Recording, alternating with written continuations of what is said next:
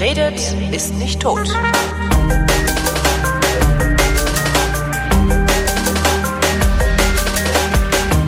Willkommen zu einer neuen Ausgabe der Fotografie, worin Chris Marquardt und ich uns äh, gegenseitig Bilder von unseren ausgedehnten Auslandsreisen zeigen und besprechen, die wir in den letzten zwei Monaten unternommen haben. Ich zum Beispiel, ah, hallo Chris. Hallo Holger. Ich zum Beispiel war nicht in Prag und nicht in Budapest.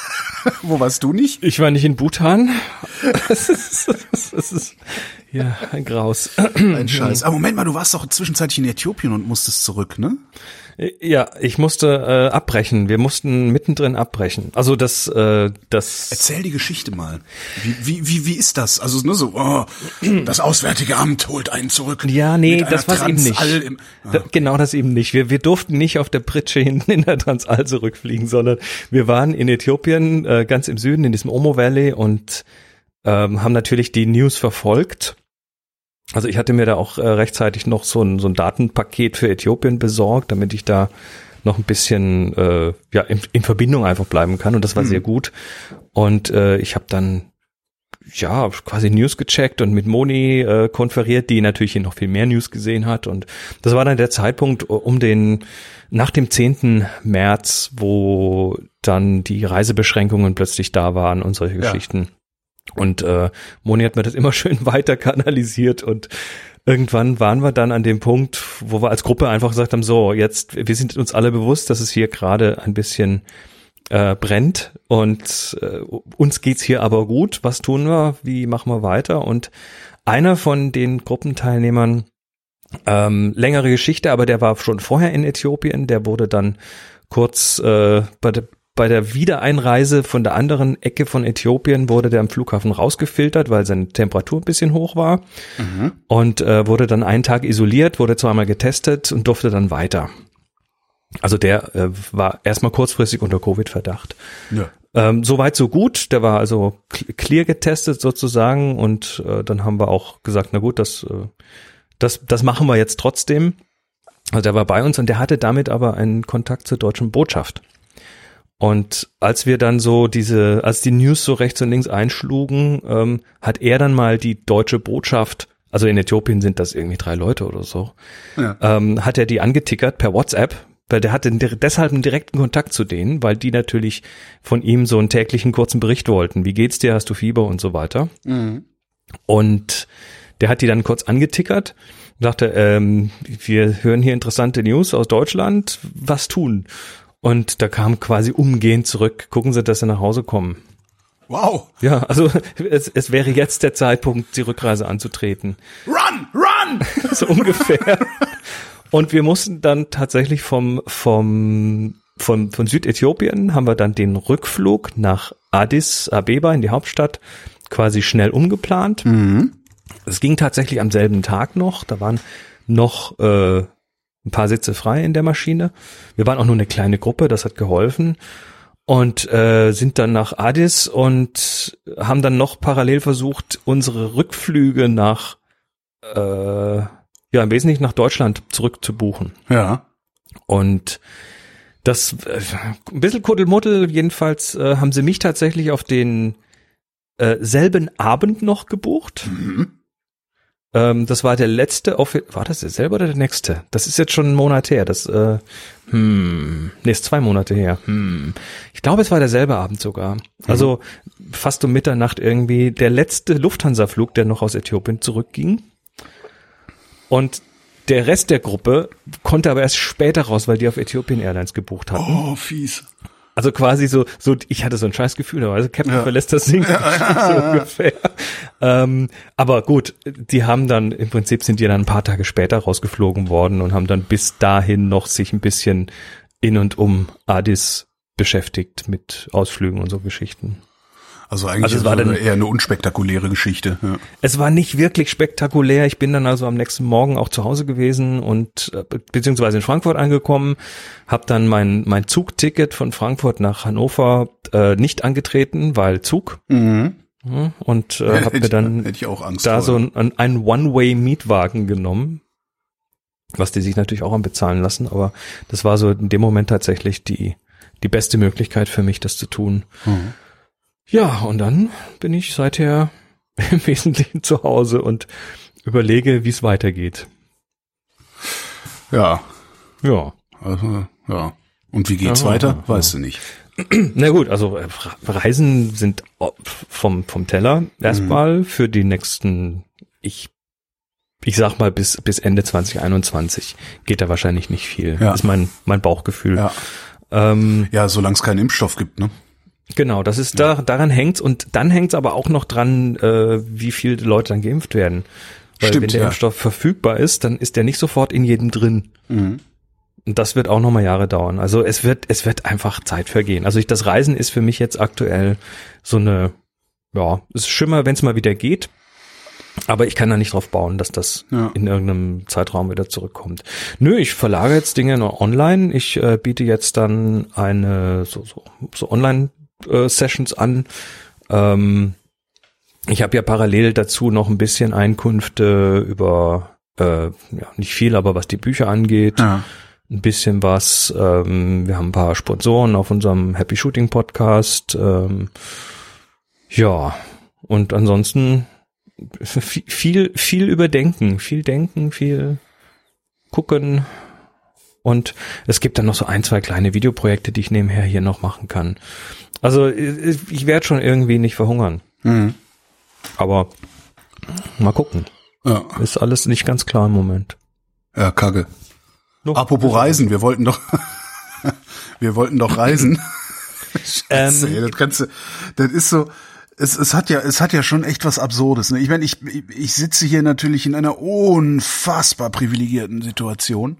Du, wir alle. Nee, es, ich meine, du, du verdienst einen wesentlichen Teil deines Einkommens mit Workshops und sowas, die du jetzt nicht machen kannst. Also darauf will ich hinaus. Und so, ich habe ja, ja das Glück, also ich verdiene halt einen Teil meines Einkommens mit Podcasts. Das fließt weiter. Äh, ich, ist jetzt die Frage, was mit, mit Bayern Tourismus Marketing ist, ob die mich weiter beauftragen, äh, würde ich jetzt erstmal nicht vermuten, weil ne, macht viel, ja, die macht viel Urlaub. auch weggehen, klar. Äh, ja. Ähm, aber ich, ich kann halt hier mein, mein, den größten Teil meines Podcast-Krempels inklusive äh, der Auftragsproduktion für Hornbach weitermachen. Mhm. Ähm, und der Rundfunk Berlin Brandenburg, wo ich ja dann als Radiomoderator die andere Hälfte meines Lebens oder die andere Hälfte meines Einkommens äh, erarbeite, der ermöglicht es uns halt den Job weiterzumachen. Ne? Mhm. Das heißt, ich sitze hier und es, es, ich habe ich hab kaum Einschränkungen. Also finanziell, klar, ich sehe es und, und ich merke das, und aber ist jetzt nicht so, dass ich hier irgendwie denke, so, oh mein Gott, oh Gott, oh Gott, äh, wer weiß, was die Zukunft bringt. Ähm, und darum Darum erlaube ja. ich mir, darum erlaube ich mir wahrscheinlich ein bisschen lauter zu lachen, als die meisten anderen äh, oder viele andere lachen können. Aber ich, es ist, ich finde, das hat so was Absurdes, weil in der letzten Sendung, die war dann vor deiner Äthiopienreise, haben wir gesagt, so komm, ey, wir machen jetzt mal Live-Events, das ist doch auch mal geil. Ich meine, das, das war mit Bildern, genau da kann man Dia pro, Dia-Abend, ah, super Sache und sowas, weißt du. Und das ist gerade mal ein, ein Vierteljahr her. Ja, ja und das, das war und jetzt sitzen wir hier, die Welt ist anders. Und das ist echt interessant, weil als, als wir uns das quasi über, überlegt haben, da war das ja schon auch, äh, also zumindest in meinem Kopf so ein, wow geil, das könnte richtig cool werden, das könnte richtig gut werden, ja. hier mal irgendwie eine, eine Tour mit, was weiß ich, zehn Stops in Deutschland zu machen ja. und hier mit, mit, äh, mit den Hörern und Hörerinnen feiern und äh, Live-Sendungen und was weiß ich, hier noch ein Eckchen, da noch was. Oh, und äh, wir haben ja in der letzten Sendung dann auch gefragt, ja. Sagt uns doch mal, wo wir sowas tun können. Wir ja. brauchen Veranstaltungsräume. Zeig doch mal die Auswertung, Chris. Naja, es haben tatsächlich fast 100 Leute eingetragen. Also das Interesse ist da, ganz klar. Es ist ja. Andrang. Leute wollen das. Sie würden kommen wollen, meinst du? Wir würden kommen wollen. Also ja. wir, wir haben tatsächlich, äh, wie gesagt, fast 100, ich glaube 94, 93 äh, Einträge. Mhm. Und die sind teilweise schön detailliert mit konkreten Hinweisen, wo man was, welche, welches Kino, welchen Gemeindesaal man über welchen Kontakt anfragen könnte und so weiter. Also richtig das, was wir eigentlich brauchen. Ja. Ähm, wir sehen daraus sogar, wo die Leute herkommen und äh, das, da ist ein interessantes Gefälle. Also wir haben hier 20 äh, Einträge für Berlin, 17 für Hamburg, äh, Rhein-Ruhr-Bereich immer noch 13, Stadt, 9 Frankfurt. Stadt-Land-Gefälle meinst du? Ja? Nee, nee, es waren neun Frankfurt, neun Leipzig, acht Hannover, vier München, vier Nürnberg, drei Österreich, fünf, äh, fünf Stuttgart. Wir haben ein Nord-Süd-Gefälle. Ah. Sehe ich. Auch interessant. Auch Stadt-Land natürlich schon, aber, aber es ist ein Nord-Süd-Gefälle, ganz mhm. deutlich.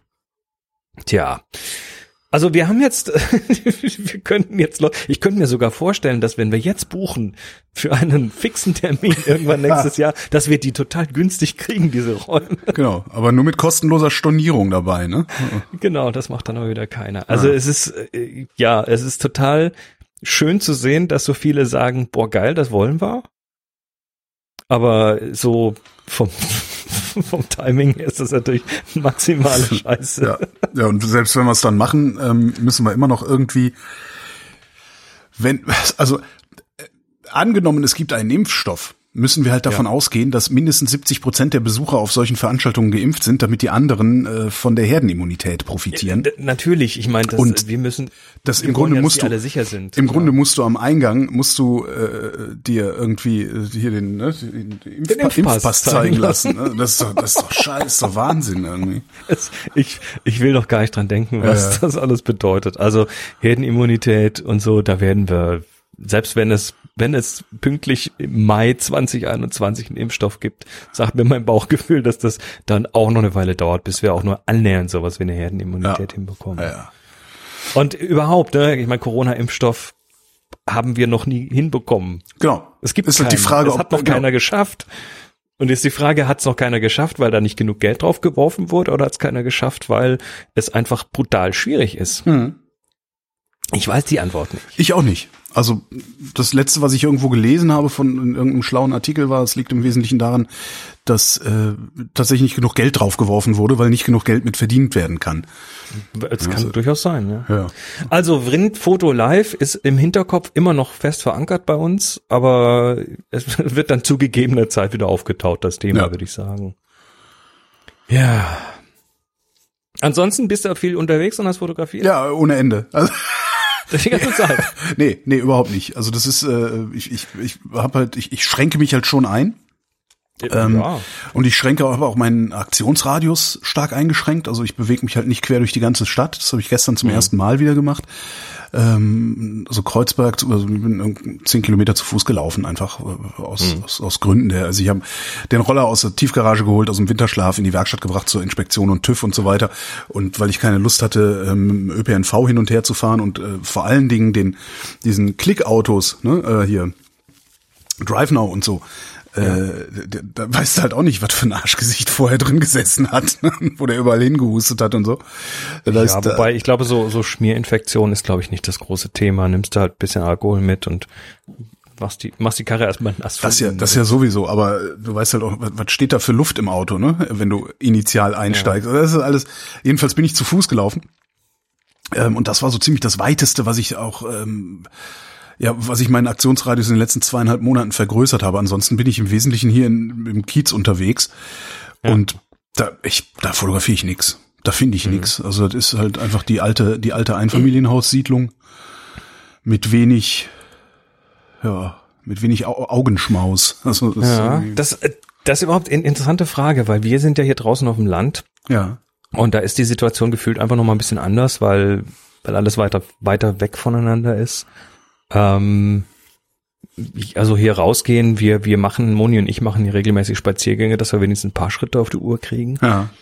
Ähm, einkaufen, ja, auf einmal die Woche runtergefahren. Genau. Und dann halt, und dann halt äh, irgendwie die Anzahl Läden runterfahren, soweit es geht, und der Rest muss irgendwie online her. Ja. Also relativ viel dann eben auf online ausgelagert. Ja, und viel online. Ansonsten Supermarkt so gut wie gar nicht, weil das mit diesen Abstandsregeln, das funktioniert. Ich weiß nicht, wie es in, im Rest der Republik einigermaßen, aussieht. aber die Maskenträger, die tragen die halt nicht so, wie man soll. ja, genau, alle so. ja, unter der Nase die Verkäufer. Ja. Das aber ja. das ist das funkt also ich, ich, ich versuche Supermärkte wirklich zu meiden, wo ich noch kann.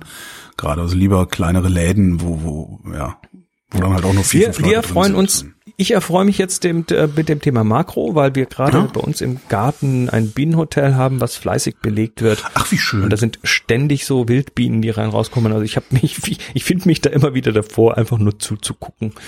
Ähm, ist natürlich auch nicht abendfüllend, aber ähm, das sind die kleinen Freuden jetzt. Ja.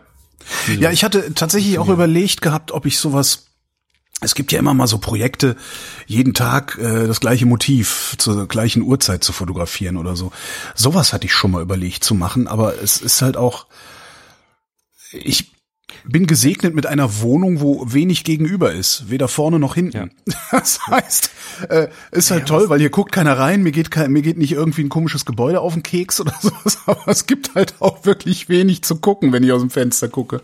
Ja, und was natürlich dazu kommt, und das wird, ich vermute, dir auch nicht viel anders gehen als vielen anderen, ist, dass, äh, also mir geht's zumindest so, dass das komplette Scheißthema einem halt auf die Laune schlägt. Ja, das, heißt, das ist so eine, ja, ja. Äh, diese, diese Leichtigkeit, die man noch braucht, um ja. irgendwie kreativ zu sein, die ist gar nicht unbedingt da. Ich merke das jetzt mit einem aktuellen Buchprojekt, was wo ich, ich kann mich jetzt nicht hinsetzen und nee. da irgendwie mal drei Stunden in Muße dran arbeiten, ja. weil zwischendurch der Kopf immer irgendwo anders hingeht. Genau. Und das ist, und das ist eigentlich das, die faszinierende Erkenntnis äh, an mir oder in mir dieser, dieser Corona-Pandemie. Ähm, es geht mir gut, ja. Also meine Wohnung ist groß genug. Ich habe es auch geschafft. Das ist ja auch so ein langjähriges Thema, der Zustand meiner Wohnung und die Unbewohnbarkeit, weil ich so viel Zeug hier gelagert hatte und so. Mittlerweile mein Wohnzimmer ist benutzbar. Also ich habe ne, ich, ich habe eine tolle mhm. Wohnung. Ich äh, mein Einkommen fließt weiter. Ähm, es, es hat sich minimal nur was verändert für mich und trotzdem zermürbt das alles so. Also so eine ja, du, ich, Weißt du, ob ich jetzt einmal, einmal, einmal im Monat in einem Restaurant essen gehe oder nicht, ich, das kann es ja eigentlich nicht sein, aber anscheinend ist es genau das. Ja, und natürlich die Nachrichtenlage. Ja. Ähm, also ich kann es ich kann's auch keinem übel nehmen, der jetzt äh, irgendwie Bock drauf hat, wieder irgendwo ins Kino zu gehen oder so. Nee, äh, übel nehmen, also ich kann es verstehen. Übel nehmen würde ich ihm trotzdem, wenn er es macht. Hm, wenn er es dann tut, dann ja. dann ja, aber dass, dass man im Kopf dann dahin geht und sagt, ich würde ja gern mal ja. wieder und ja. Ähm, das ist ja verständlich. Aber ja, aber das ist, das ist tatsächlich, äh, das ist so ein Kreativitätsdämpfer. Ja, so, so, so, ja. Für Kreativität brauchst du halt den Kopf frei. Ja. Du musst in, in so eine, in so einen Spielmodus gehen, in dem du dich dann, ja, irgendwie freier bewegen kannst. Genau. Hm. Spielen kannst. Ja. Und das ist, also bei, bei mir hat, hat das tatsächlich das Thema so ein, so ein, einen Monat lang ungefähr so eine, so eine richtige Lähmung hervorgerufen. Aha. Also wo, wo, wo ich einfach, ja, du weißt ja nicht, was passiert, du weißt nicht, wie schlimm es wird und mhm. also diese Ungewissheit, ähm, die ist zwar jetzt noch nicht weg, aber es, es kommt wieder. So seit in den letzten drei, vier Wochen lockert sich das Gefühl wieder so ein bisschen. Ja. Nicht das Gefühl, dass jetzt alles wieder gut ist, aber das Gefühl, es wird schon irgendwie weitergehen. Ja, genau. Ja. Wo eine Türe aufgehen. Ja, das ja, kommt jetzt wieder und die Freiheit, jetzt irgendwie wieder zu spielen, die ist auch besser geworden. Ich hoffe mal, dass das vielen anderen auch so geht. Ja, ich habe nach nach vielen Wochen äh, der der Eigenisolation oder Kontaktminimierung, äh, meine Eltern haben das auch gemacht, habe ich letzte letzte Woche. Ja, also wir nehmen auf am 21. Mai, bis ich veröffentliche ein bisschen später, weil noch was anderes davor kommt. Ähm, die letzte Woche habe ich meine Eltern besucht unten in Köln und äh, bin dann natürlich mit dem Auto hingefahren, weil Zug, die sind zwar leer, Klar. die Züge, aber du weißt halt nicht, ob sie da nicht schlagartig voll werden, wenn dann irgendwie der Männergesangsverein äh, in Bielefeld zusteigt oder sowas. Mit, mit Masken unterm Kinn. genau, mit Masken unterm Kinn. Ähm, bin mit dem Auto runtergefahren und das hat mich dann aufgeknackt. Also das war bei mir so, dass ich dachte, ach guck, ja, ja es gibt ja auch noch ein normales Leben äh, im, im oh. Unnormalen. Und äh, dadurch, dass ich ein Auto habe, bin ich dann halt, ja, hatte ein bisschen was von den Urlaub fahren. Was mein Auto ja sowieso hat, weil es hat hinten Gardinchen drin, ne? eine Heckscheibe. Ähm, äh, und äh, die Einbauten, also die Camping-Einbauten sind aus Holz. Das heißt, immer wenn ich ins Auto einsteige, riecht es gut. Äh, immer so ein bisschen nach Holz. Und sobald ich in den Spiegel gucke, sehe ich hinten die Gardinchen. Und dann hast du sofort so ein, ach, ich fahre in Urlaub Gefühl. Selbst wenn das du macht nur, gute Laune. Das ist echt total klasse, ja. Super. Also selbst wenn du nur nach Potsdam schön. zur Arbeit fährst oder so. Ja, ja, ja nee, Gardinchen habe ich nicht. Ich habe ich hab, du hast doch keinen Bus. Aber, Nee, aber ich, ich habe jetzt dafür noch eine, eine zweite Dashcam reingemacht und zwar nach hinten. Dashcam, habe ich auch schon mal überlegt, naja, mir sowas ins Auto zu machen. Dann habe ich gedacht, ach dann vergesse ich die sowieso wieder, dann schlagen sie mir die Scheibe ein und ach. Immer wieder passieren so Sachen, dass, äh, also da sieht man irgendein Video, wie jemand nur, nur aus einer Versicherungsgeschichte deshalb rausgekommen ist, weil er so eine Kamera hat mitlaufen lassen, ja. die dann irgendwie den wahren Sachverhalt gezeigt hat. Und ich äh, hab dann kürzlich eben äh, eine Geschichte gehört von jemandem, der tatsächlich einen hatte, der hinter ihm fuhr und der ihm hinten so lange immer dicht aufgefahren ist mit, mit, also wirklich, der ihn drangsaliert hat, ja. ähm, bis er dann irgendwann rechts rangefahren ist, dass der überholen kann, dass er endlich weg ist. Und dann ist der Typ hinterher irgendwie neben ihm gefahren, hat ihm ein Messer gezeigt. Geil. Also äh, aus irgendeinem Grund, das, der völlig unklar war. Und ähm, der hatte überhaupt keinen Beweis, dass da was ist, hat dann trotzdem von unterwegs die Polizei angerufen. Ich überlege gerade, wer das war. Das war jemand in einem Podcast, glaube ich. Also hat die, hat er von unterwegs irgendwie die Polizei angerufen und hat gesagt, hier, nee, das war ein Freund von mir, jetzt. Jetzt habe ich's wieder. Ähm, dann hat er während der Fahrt die Poli also er hat eine große Runde gefahren, so Ja. einmal die Autobahn und die nächste Ausfahrt, die er, die er normalerweise nie nimmt. Und der Typ ist halt immer hinter ihm geblieben und hat ihn immer irgendwie bedrängt. Krass. Und dann hat er von, von unterwegs die Bullen angerufen, hat dann, während die er fuhr, denen erklärt, wo er gerade ist. Und Ja. dann haben die gesagt, fahr mal da und da raus, das ist eine Polizeistelle, da steht eine Streife, die auf dich wartet. Ja. Und äh, die haben dann den Typ rechts rausgewunken, hinter ihm. Mhm. Und ähm, ja, das ist jetzt vor Gericht wegen Nötigung, was weiß ich allem. Und ähm, als ich den Fall dann gehört habe, Ja. da war ich dann so, ich brauche jetzt eine Kamera nach hinten. Ich muss mir jetzt was reinbasteln. Womit wir äh, beim eigentlichen Thema dieser Sendung, was kannst du denn da Die empfehlen? Ja. Oh, das ist so ein Billo-Teil gewesen. Ich weiß gar nicht. Es ist egal, was man da hat, oder wie? Also, weil die gibt's ja so 30 Ja. Euro Amazon, ne? So. Ja, das im Prinzip ist das sowas. Also die die nimmt auf eine, eine Micro SD-Karte auf und ähm, nimmt Video immer in fünf Minuten Stücken auf und wenn das wenn die Karte voll ist, wird das älteste Video gelöscht und ersetzt. Ah, ja. Also hast du so einen Puffer und je nach Kartengröße kann das halt eine Stunde sein oder so. Hm. Und ähm, die die schält sich an durch den durch durch Strom. Also die machst du an eine an so eine die wird per USB gefüttert und die machst du an so ein äh, Auto, äh, wie heißt das? Zigarettenanzünder hieß das früher mal. Zigarettenanzünder, genau. Ähm, Stimmt, hängst du da ran und wenn das, wenn das Teil geschaltet ist durch deine Zündung, dann gehen die Kameras halt an, wenn du Zündung anhast. Ah ja. Rechtlich ist das äh, interessant, weil die mittlerweile tatsächlich offiziell erlaubt sind vor Gericht. Mhm. War eine lange Zeit war das nicht zulässig als Beweis.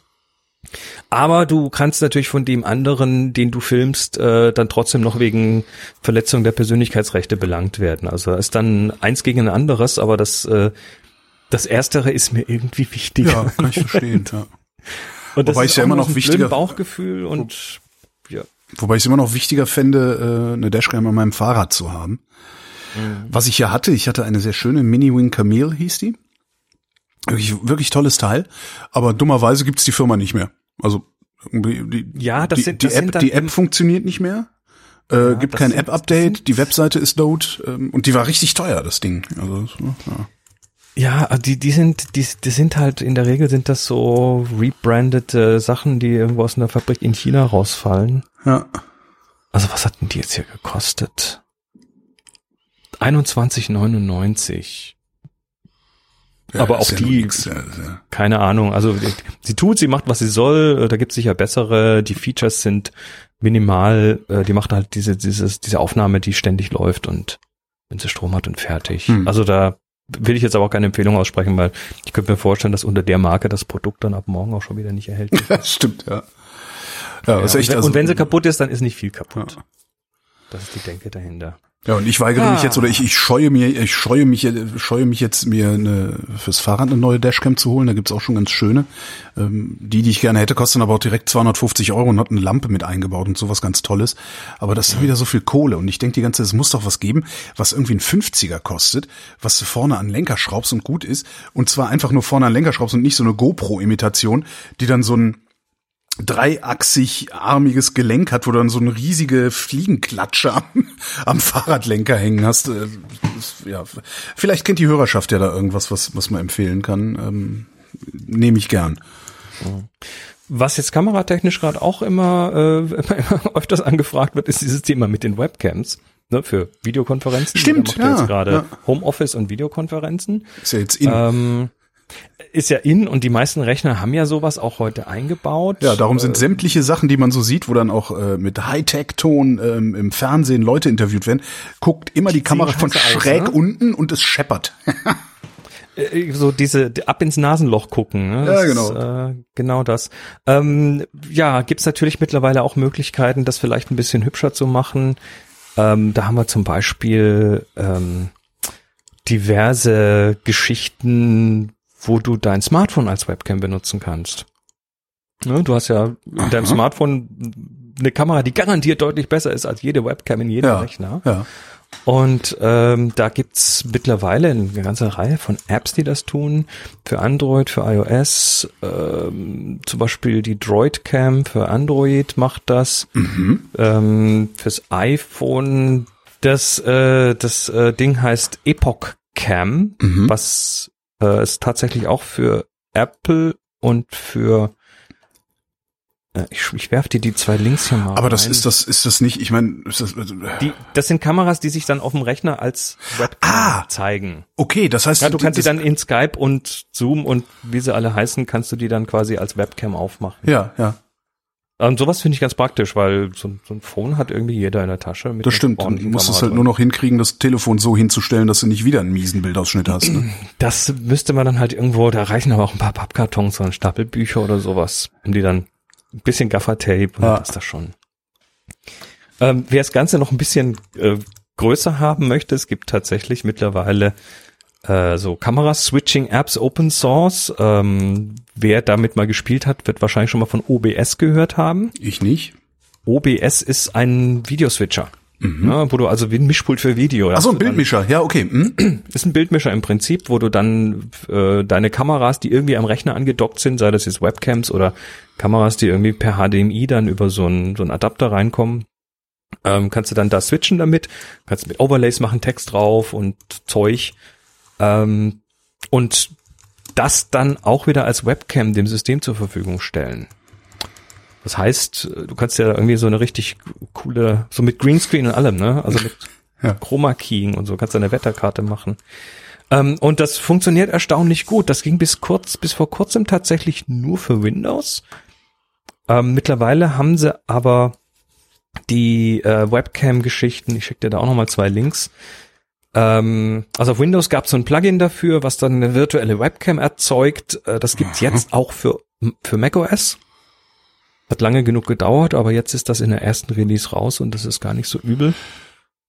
Das, das heißt, du könntest tatsächlich so ein richtiges, so ein richtiges Feuerwerk, visuelles Feuerwerk veranstalten. wenn, wenn du schon gezwungen wirst, Videochats zu machen, dann kannst du auf die Kacke hauen sozusagen. Ich meine, die, die, die so, so Skype und Zoom und Co., die haben das natürlich mittlerweile schon eingebaut, dieses Chroma Keying, also dass du quasi einen, einen virtuellen Greenscreen dahinter hast und du kannst dann irgendwelche karibischen Szenen hinten dran einblenden, so Strandbilder oder was weiß ich. Aber die sind halt, die, die machen das halt über den Versuch, dein, deine Körperform zu erkennen und dann sehen die so an den Kanten immer ziemlich ausgefahren sind Ja, aus. mhm. Also hübsch ist anders. Aber ja, das äh, ist zumindest mal so eine so eine grobe äh, so ein grober so eine grobe Richtung, in die Ja. man die Leute schubsen kann. Ich bin, also, ich bin ja mehr sehr froh. möchte. Ich bin ja sehr froh, dass ich zum Videochat nicht genötigt bin, weil ich mag das ja überhaupt nicht. Ich finde das mittlerweile immer interessanter. Nee, das ist ich bin überhaupt jetzt, nicht ich bin meine jetzt Welt. tatsächlich, ich überlege jetzt gerade tatsächlich, äh, um vielleicht das, das Thema Workshops ein bisschen abzufangen, da so äh, so Einzelsessions mal online Mhm. zu anzubieten, als ja, kann man sich klicken und dann und dann irgendwie halbe Stündchen, Stündchen mit Chris Fotos besprechen oder so. Ja, warum nicht? Das ist eine Idee. Ob es dann Also kann, funktioniert, kann, kann die man, Leute kann man prima. Mache ich auch, mache ich dann auch, aber ohne, dass man mich dabei sieht. Ja, wie auch immer. Also ich, ich bin da mittlerweile ganz, ganz offen, was das angeht. Wir haben jetzt auch äh, demnächst unseren, wir hätten jetzt nächste Woche unseren jährlichen Klostergeister-Workshop, Ja. der natürlich jetzt auch ausfällt. Und äh, um das so ein bisschen, sagen wir mal, das, das Lebensgefühl rüber zu retten, wollen wir tatsächlich hier so ein paar Sessions online anbieten mit äh, online, online Classroom sozusagen und ein bisschen, ja, ein bisschen abhängen zusammen. Na, warum nicht? Ich meine, Ja, also haben wir, letztens haben wir das versucht mit ein paar Freunden, also wir haben so eine, so eine Weintrink-Clique, äh, die haben wir versucht zu digitalisieren, aber da waren dann zwei dabei, die haben, die haben irgendwie, das nicht den ganzen, was, was haben wir denn da benutzt? Jitsi, genau. Was ja auch nochmal seine eigenen Probleme mitbringt, weil immer wenn sich jemand abmeldet, geht nicht die Kachel weg und dann hast du sieben Das graue Kacheln auf dem Bildschirm. Ah, Server updaten. Ah, Server updaten, okay, muss ich dir kann mal der sagen. mittlerweile. Alles ich habe selber auch einen Jitsi-Server betrieben, Ja, der ja, Jitsi ist ist okay, ist für Open Source ist klasse, Mhm. ist ein bisschen ja, ein bisschen durchwachsen, würde ich sagen. Also, Also hat im Grunde funktioniert. Das Problem hat, was wir nur hatten, war, also auf, auf einem Rechner haben sie es nicht zum Laufen gekriegt. äh, und haben sich auch vorher schon irgendwie ordentlich einen hinter die Binde gegossen. Dann haben sie äh, das auf dem iPhone gemacht, äh, was ein wesentlich empfindlicheres Mikrofon zu haben scheint. Und haben die ganze Zeit Faxen gemacht, sodass die im Grunde die ganze Zeit den Audiostream blockiert haben. Und alle anderen saßen so, ja, äh, wir würden auch was sagen wollen, aber geht halt gerade nicht. Ja, das, das ist ein bisschen Geburtswehen, würde ja. ich sagen. Aber nee, jetzt, jetzt ist okay. Ähm, was ich mittlerweile gerade für diese, für diese Workshop-Ersatzgeschichten entdeckt habe, ist dieses Big Blue Button was auch Open Source ist, was so ein bisschen mehr Classroom-spezifisch ist. Das heißt, du kannst da irgendwie eine Präsi mit reinbasteln, kannst da Whiteboard drauf rummalen, kannst äh, die, die Leute muten, wenn sie zu laut sind oder stören. Mhm. Kannst irgendwie so Breakout-Rooms aufmachen. Das sagst du hier Gruppenarbeit in kleinen Gruppen. Ich mache drei Räume auf und äh, teile euch da mal auf und in einer halben Stunde seid ihr wieder da und sowas passiert dann relativ vollautomatisch. Ja. Es ist ziemlich cool. Ist echt erstaunlich gut, das Ding. Wir haben es jetzt mal getestet äh, mit irgendwie 15 Leuten oder so und Hui. der Server hat das gut hinbekommen. Also es ist, bin ich, bin ich ziemlich, finde ich ziemlich cool, das System. Hm. Ja, äh, wo wir, also hm? Alle, alles wird ja gerade von Corona überschattet. Mhm. Ähm, was gerade auch kräftig überschattet wird, ist die Kameraindustrie. Ja, weil wer, es ist auch, es ist halt am Ende dann doch eh so ein nice to have Produkt, ne? Ja. Richtig, denen geht's gerade eh nicht gut. Die haben schon seit Jahren äh, Rückgänge, zumindest manche Bereiche davon. Ähm, das ist tatsächlich jetzt so, dass äh, Olympus in Südkorea zumacht. Krass. Ja, das habe ich jetzt gelesen. Also in nicht nicht Olympus macht zu, ja, sondern Olympus macht in Südkorea zu. Das so, okay. heißt, äh, die werden da ihren Vertrieb einstellen, so wie ich das mitbekommen habe. Was das für den Rest von Olympus bedeutet, ist noch nicht ganz klar, aber so ein bisschen dieses Anfang vom Ende Gefühl. Ja, heftig, weil Olympus geht. ist ja eigentlich aber gut, die, ja, Olympus die, macht viel anderes. Ja, eben, ich wollte gerade sagen, ja, eben, die, haben ja ihre viel anderes äh, Zeug. Ja. Genau, die, die machen ja alles Mögliche. Das heißt, der Kamerabereich ist nicht groß für die. Wenn die den zumachen, dann fehlen denen, ich weiß nicht wie viel, vielleicht zehn Prozent von ihrem Business. Ja. Aber ja, die kämpfen. Alle kämpfen gerade. Ja, klar, kann ich, also wie gesagt, ist halt ein nice to have Produkt. Also ich würde auch das letzte, was ich mir jetzt neu kaufen würde, äh, ist eine, ist eine Kamera oder also mhm. weil die alten tun's ja sowieso, das ist ja das, da stellen die sich dann wahrscheinlich auch selber so ein bisschen ein Bein, äh, indem sie die Dinger immer wie immer besser gemacht haben, haben sie jetzt so gut gemacht, dass so der normale Feldwald- und Wiesenanwender eigentlich überhaupt keinen Grund hat, sich eine bessere Kamera zu kaufen mehr. Ich bin das beste Beispiel. Ja. Ich bewege, ich be benutze meine Spiegelreflexkameras, bis sie auseinanderfallen. Ja, ja. Und, Und das sind durchaus fünf, sechs, sieben, acht Jahre. Ja. Ja, so wird's bei mir, so wird's bei mir auch kommen. Also ich will mir auch nichts Neues mehr holen. Also ich habe halt meine meine drei Dinger hier ähm, und und gut ist. Hm. Ja. Und am Ende, das haben wir ja auch schon lange, am Ende bleibt halt das Smartphone in der Tasche. Das so. Ja. Und andere äh, wiederum hauen hier wieder neue Dinger raus. Also Sony zum Beispiel, die haben jetzt gerade einen neuen Sensor rausgebracht. Mhm. Äh, ein, einen Schlausensor. Wie mit noch einem also, kleinen, noch einem kleinen japanischen Ingenieur drin, oder? Genau. Äh, ja, tatsächlich. Also wie der heißt, weiß ich nicht, aber äh, es ist es ist eine AI eingebaut. Also Ach komm, im Sensor. Ja, im Sensor. Die sind tatsächlich Alter. mittlerweile äh, da das wurde von einer Zeit schon angekündigt, dass die jetzt so ein Stacked Layout haben, wo sie dann quasi mehrere Chips hintereinander kleben, also den Sensor mit zusätzlichen Sachen noch ausstatten und da ging dann das Gerate los, ja, was, was kommt da rein, wofür ist das da? Und jetzt haben sie den ersten, verkaufen sie schon, den zweiten bauen sie gerade. Das sind Sensoren, die eine ja, eine AI-Komponente drin haben, ähm, die dann zum Beispiel irgendwelche Erkennungen macht. Ach so, so Gesicht also, oder so oder welch, was für Erkennung? Ja, wie auch immer. Also momentan ist das wohl eher so im industriellen Bereich. Mhm. Also der Sensor liefert das Bild, aber er liefert dann zusätzlich noch Metadaten. Da steht dann drauf, was weiß ich, ich, ich fantasiere jetzt mal, aber da ja. könnte dann zum Beispiel stehen, dieses Bild enthält vier Personen, zwei Männer und zwei Frauen. Wow. Oder ähm, dieses Bild, auf diesem Bild ist ein Hund. Oder auf diesem Bild sind acht, äh, acht Fleischklöpse. Ja oder sowas. Also wie auch immer so, also Erkennungsaufgaben, wie gesagt, aktuell eher so im äh, industriellen Bereich, auch im Handelsbereich. Mhm. Dieses Regal hat äh, nur noch zwei Liter Milch. Ja. Ja, was eindeutig zu erkennen ist, ne? Weil ob du jetzt irgendwie, wenn du jetzt so eine Nazi-Demo fotografierst, da kann es halt sein, dass er sagt, ja, hier sind äh, sieben Hackbällchen oder halt äh, fünf Fleischmützen. Das ist so ein bisschen ja. schwierig, ja.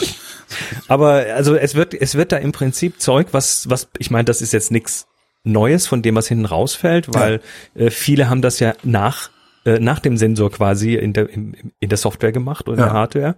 Also das Processing, was bisher hinterm Sensor lag, wird halt ein Stück weit in den Sensor rein verlagert. Aber was ist denn da der Vorteil?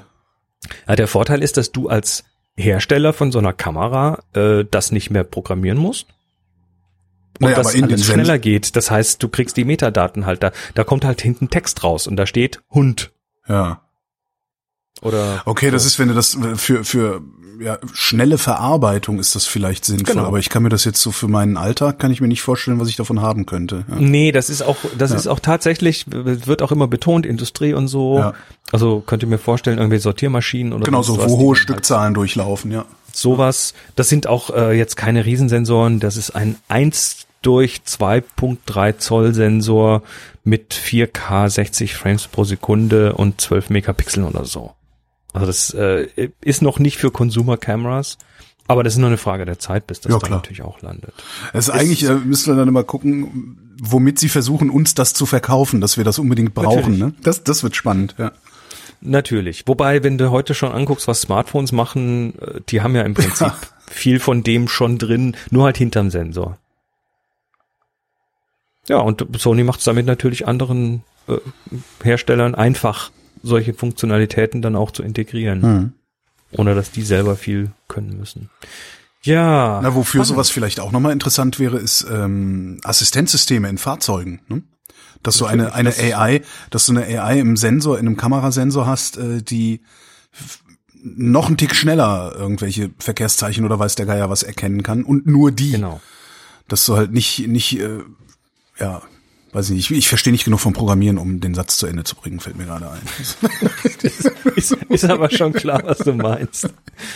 Ja, das war so ein Newsbrocken, den ich noch die, die letzten, die letzten, letzten News hatte. Nö, das, das kommt tatsächlich immer mehr. Weißt du, zum Beispiel auch Canon mit der neu angekündigten R5, ja. das, das Monster mit acht 8, äh, 8K Video, RAW und was weiß ich alles, also wo sie wirklich aufgebohrt haben an, an Fähigkeiten, äh, was, wenn das Ding rauskommt, wird sich Hollywood dafür um die Finger lecken und das Ganze aber auf einem Preisniveau, äh, auf einem möglichen Preisniveau von einer aktuellen High-End-Spiegelreflexkamera. Also das ist so Zeug, was ähm, was gerade noch irgendwie weiterläuft. Also Canon sagt, wir rütteln nicht dran. Das ja. Ding wird gebaut und das kommt dieses Jahr noch. Ja. ja. man muss ja auch, ne? Also das ist ja selbst, selbst wenn jetzt gerade die Leute vielleicht keine, keine Kameras und keine Autos kaufen, ähm, du musst ja immerhin so tun, als würden sie das in Zukunft wieder machen. Und wenn du dann jetzt irgendwie deine Produkte oder deine Produktbreite runterfährst, weil du sagst, naja, passiert eh nicht viel, äh, ja. schmeißt du mal die Leute raus, äh, schieben einfach mal alles in eine unbestimmte Zukunft, weil Impfstoff, wie gesagt, ne, hatten wir gerade, wissen wir nicht, ob und wann. Äh, wenn es dann tatsächlich wieder losgeht, weil ab dem Moment, ich bin fest davon überzeugt, ab dem Moment, wo wir einen Impfstoff haben, werden wir hier einen Boom erleben, äh, sondergleichen. Ja. Äh, ja gut. Und wenn du dann mit deinen Produkten nicht am Start bist, dann hast du halt ein richtiges Problem, weil dann räumt die Konkurrenz ab. Ne? Naja, da, das ja. ist für mich für mich natürlich auch ähnlich. Also ich äh, nochmal zu den Reisen zurück. Ich ja. äh, habe jetzt eine Policy bei mir auf die Website, auf meine Discover the Top Floor, da wo ich die Sachen verkaufe. Ähm, da sind jetzt die Reisen runter im Moment, mhm. aber ähm, ich, ich musste, ich muss den Leuten jetzt, also ich werde für 2021 sicher wieder ein paar Reisen reinstellen. Ja. Aber unter Vorbehalt und ja. ich werde den Leuten sagen, du kannst hier risikofrei buchen. Wenn du sagst oder wenn ich sage, die Reise findet nicht statt, dann kriegst du 100% Geld zurück. Ja. Oder du kannst sie umbuchen auf eine andere Tour. Oder du kannst auf der Tour bleiben, falls die ein Jahr verschoben wird oder so ähm, damit das weitergeht. Ja, ja klar. klar. Hauptsache du bleibst am Markt. Das ist ja wie mit den Festivals. Also mein, mein, ich, ich wäre dieses Jahr nur auf ein Festival gegangen. Die haben jetzt auch abgesagt, sehr spät. Also wir ja. haben gehofft, dass sie verhandeln und warten und sonst was können. Und die haben halt auch gesagt, okay, wir, wir haben jetzt die Wahl. Ne? Ihr kriegt könnt natürlich eure Kohle zurückhaben, aber dann gibt's nächstes Jahr kein Festival. Ja. So. Ja. Ja, äh, insofern, also du musst natürlich als Anbieter von egal was musst du eigentlich am Start sein, Ja. wenn es dann für für dann, wenn es wieder besser wird. Ja. Ja, Furchtbar. nun gut. Das ist, ist schon deprimierend alles ein bisschen. Ja, ne? es ist, weil man es immer wieder und und und am an, äh, und dann auch wieder nicht. Es ist äh, ab dem Moment natürlich deprimierend, wo dein, dein, deine, deine Existenz davon abhängt, äh, wie, wie die wirtschaftliche Lage ist oder, oder so stark davon abhängt, wie die wirtschaftliche Lage ist, weil du in irgendeinem Beruf hast, also so wie du, oder weil du in einer, in einer Branche arbeitest, die nicht produzieren kann oder sowas.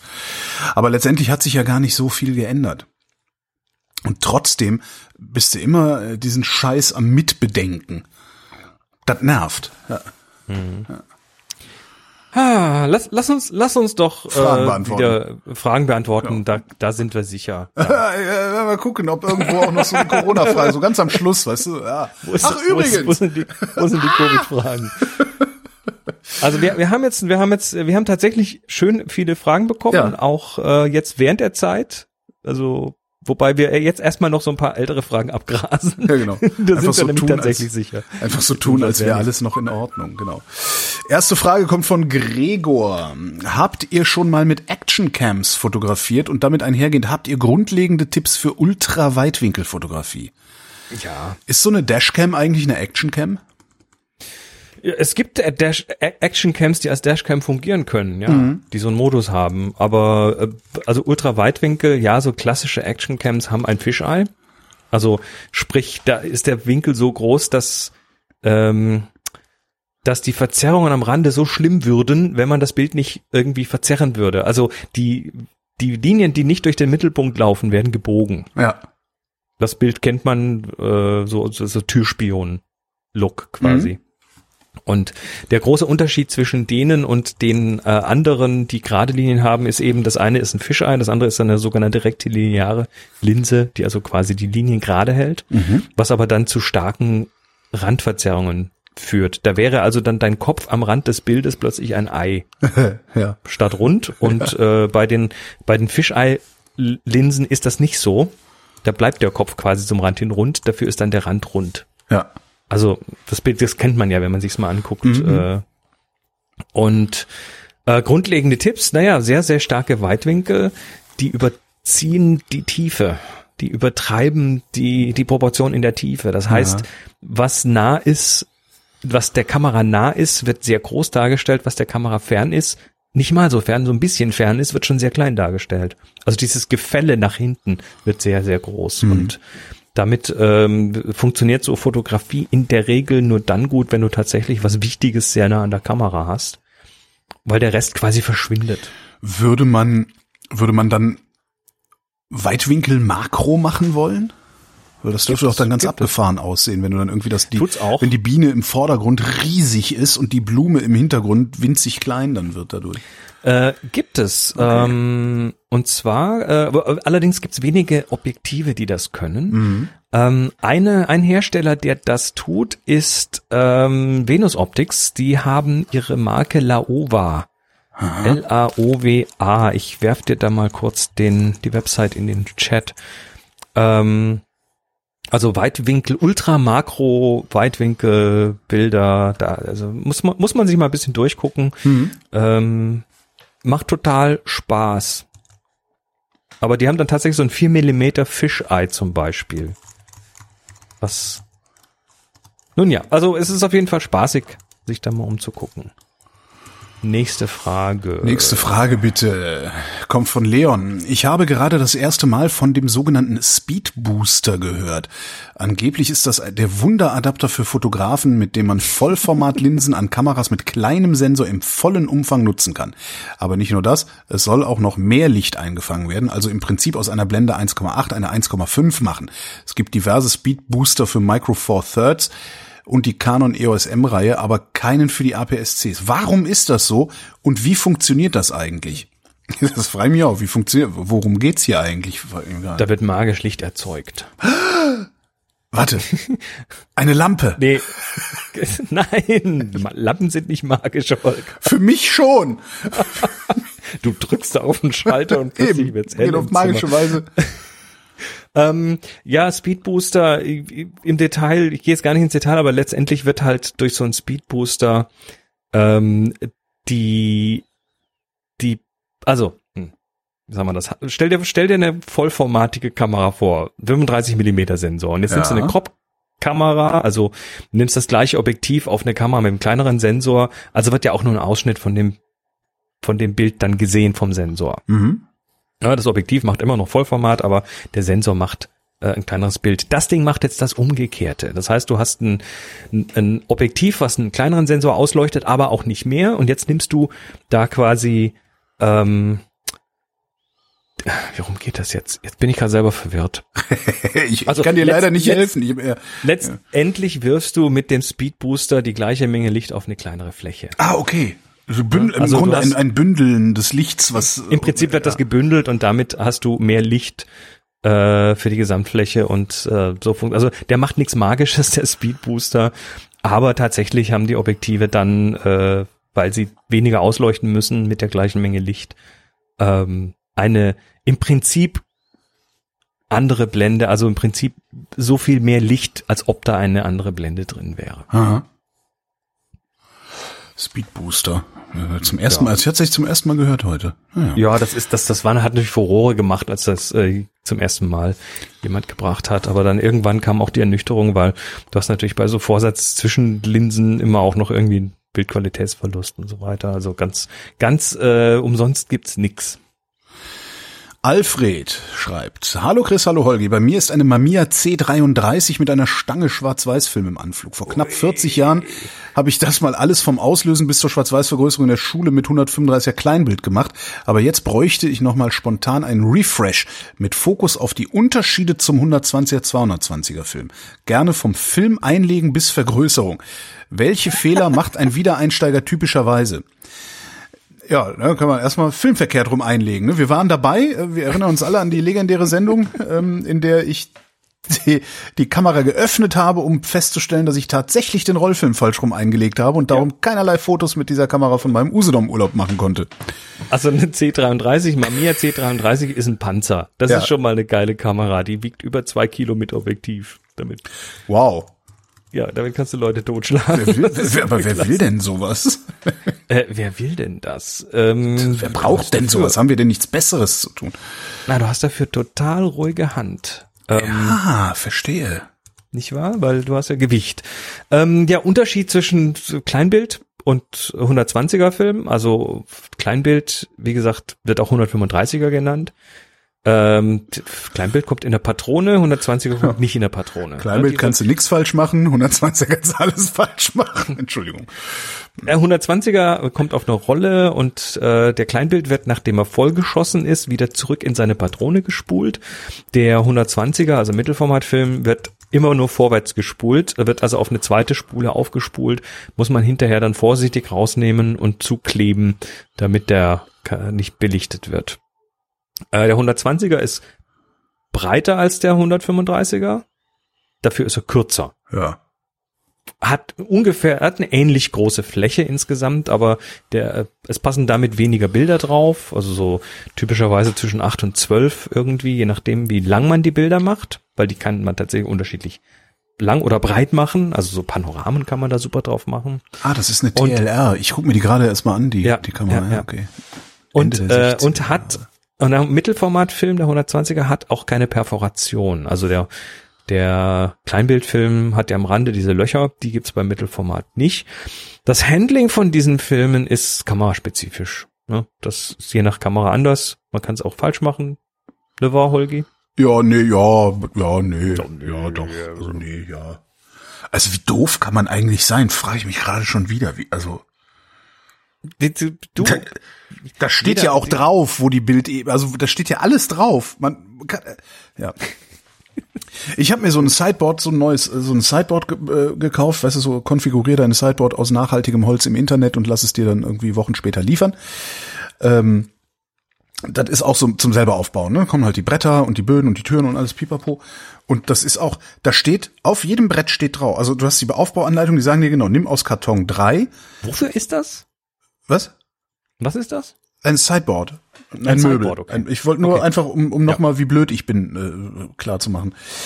äh, jetzt hast du dann an einigen Brettern sind halt so Schrauben, die stehen so raus und da werden dann, äh, ne, und in die anderen Bretter, die dagegen kommen, äh, sind dann so ähm, in so Fräsungen, so äh, Stahlverankerungen, ne? so, so, so, ne? Und dann hängst du die sozusagen so ein, die Bretter, und klemmst sie richtig fest. Also, es steht auf jedem Brett drauf. Ein großer Aufkleber mit einem Pfeil, da steht drauf Front und Left. Ja? Front Left steht immer drauf. Ja? Das heißt, so, und du baust das Ding halt auf dem Gesicht liegend zusammen. Und ich habe es geschafft, dieses Sideboard zu ungefähr 50 Prozent genau falsch rum aufzubauen. Das muss man sich mal vorstellen. Das ist, äh, irgendwie scheint da in meinem Kopf irgendwas zu sein. Du bist aber nicht, du bist aber nicht alleine, weil das, du musst ja da auf den Kopf und rückwärts denken. Nee, ich, da muss ich nicht. Ich muss einfach nur wissen, wo vorne und wo links ist. Und das ist relativ simpel, wenn ja, das Ding auf dem Gesicht liegt. Auf dem Gesicht hast, dann ist es doch falsch rum. Nee, dann ist Front unten und links ist immer noch links. Und ich habe es trotzdem falsch rumgebaut.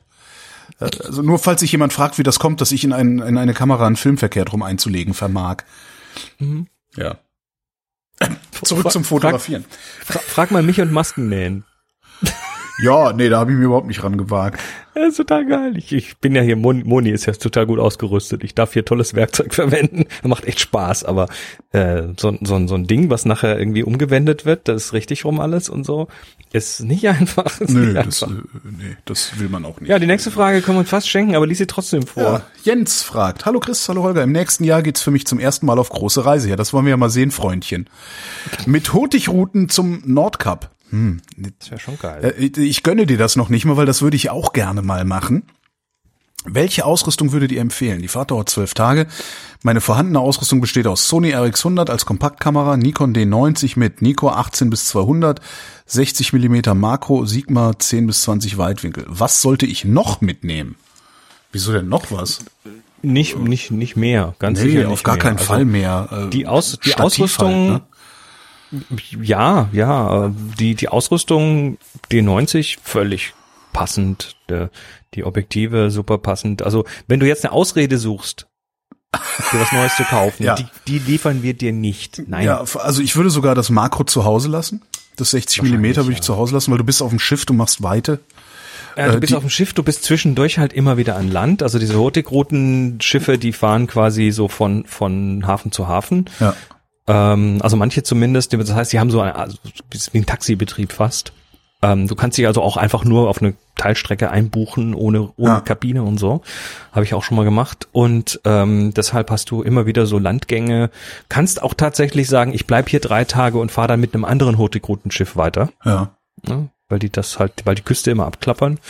Ähm, und da reden wir aber von Landschaft, da reden wir von Leuten, von Fischerdörfern. Genau. Und das kriegst du mit dem, das kriegst du mit dem 18200, äh, ja. kriegst du das auch abgedeckt. Das ist halt ein großer Klopper, den du dann mit dir rumschleppst, aber wahrscheinlich Absolut. hast du ich würde, ich würde sogar sagen, dass 10 bis 20 Weitwinkel, also du hast mit dem 18 hast du zumindest den Weitwinkel einigermaßen abgedeckt. Ja, Auf der D90 Crop Kamera ist das immer noch ganz okay.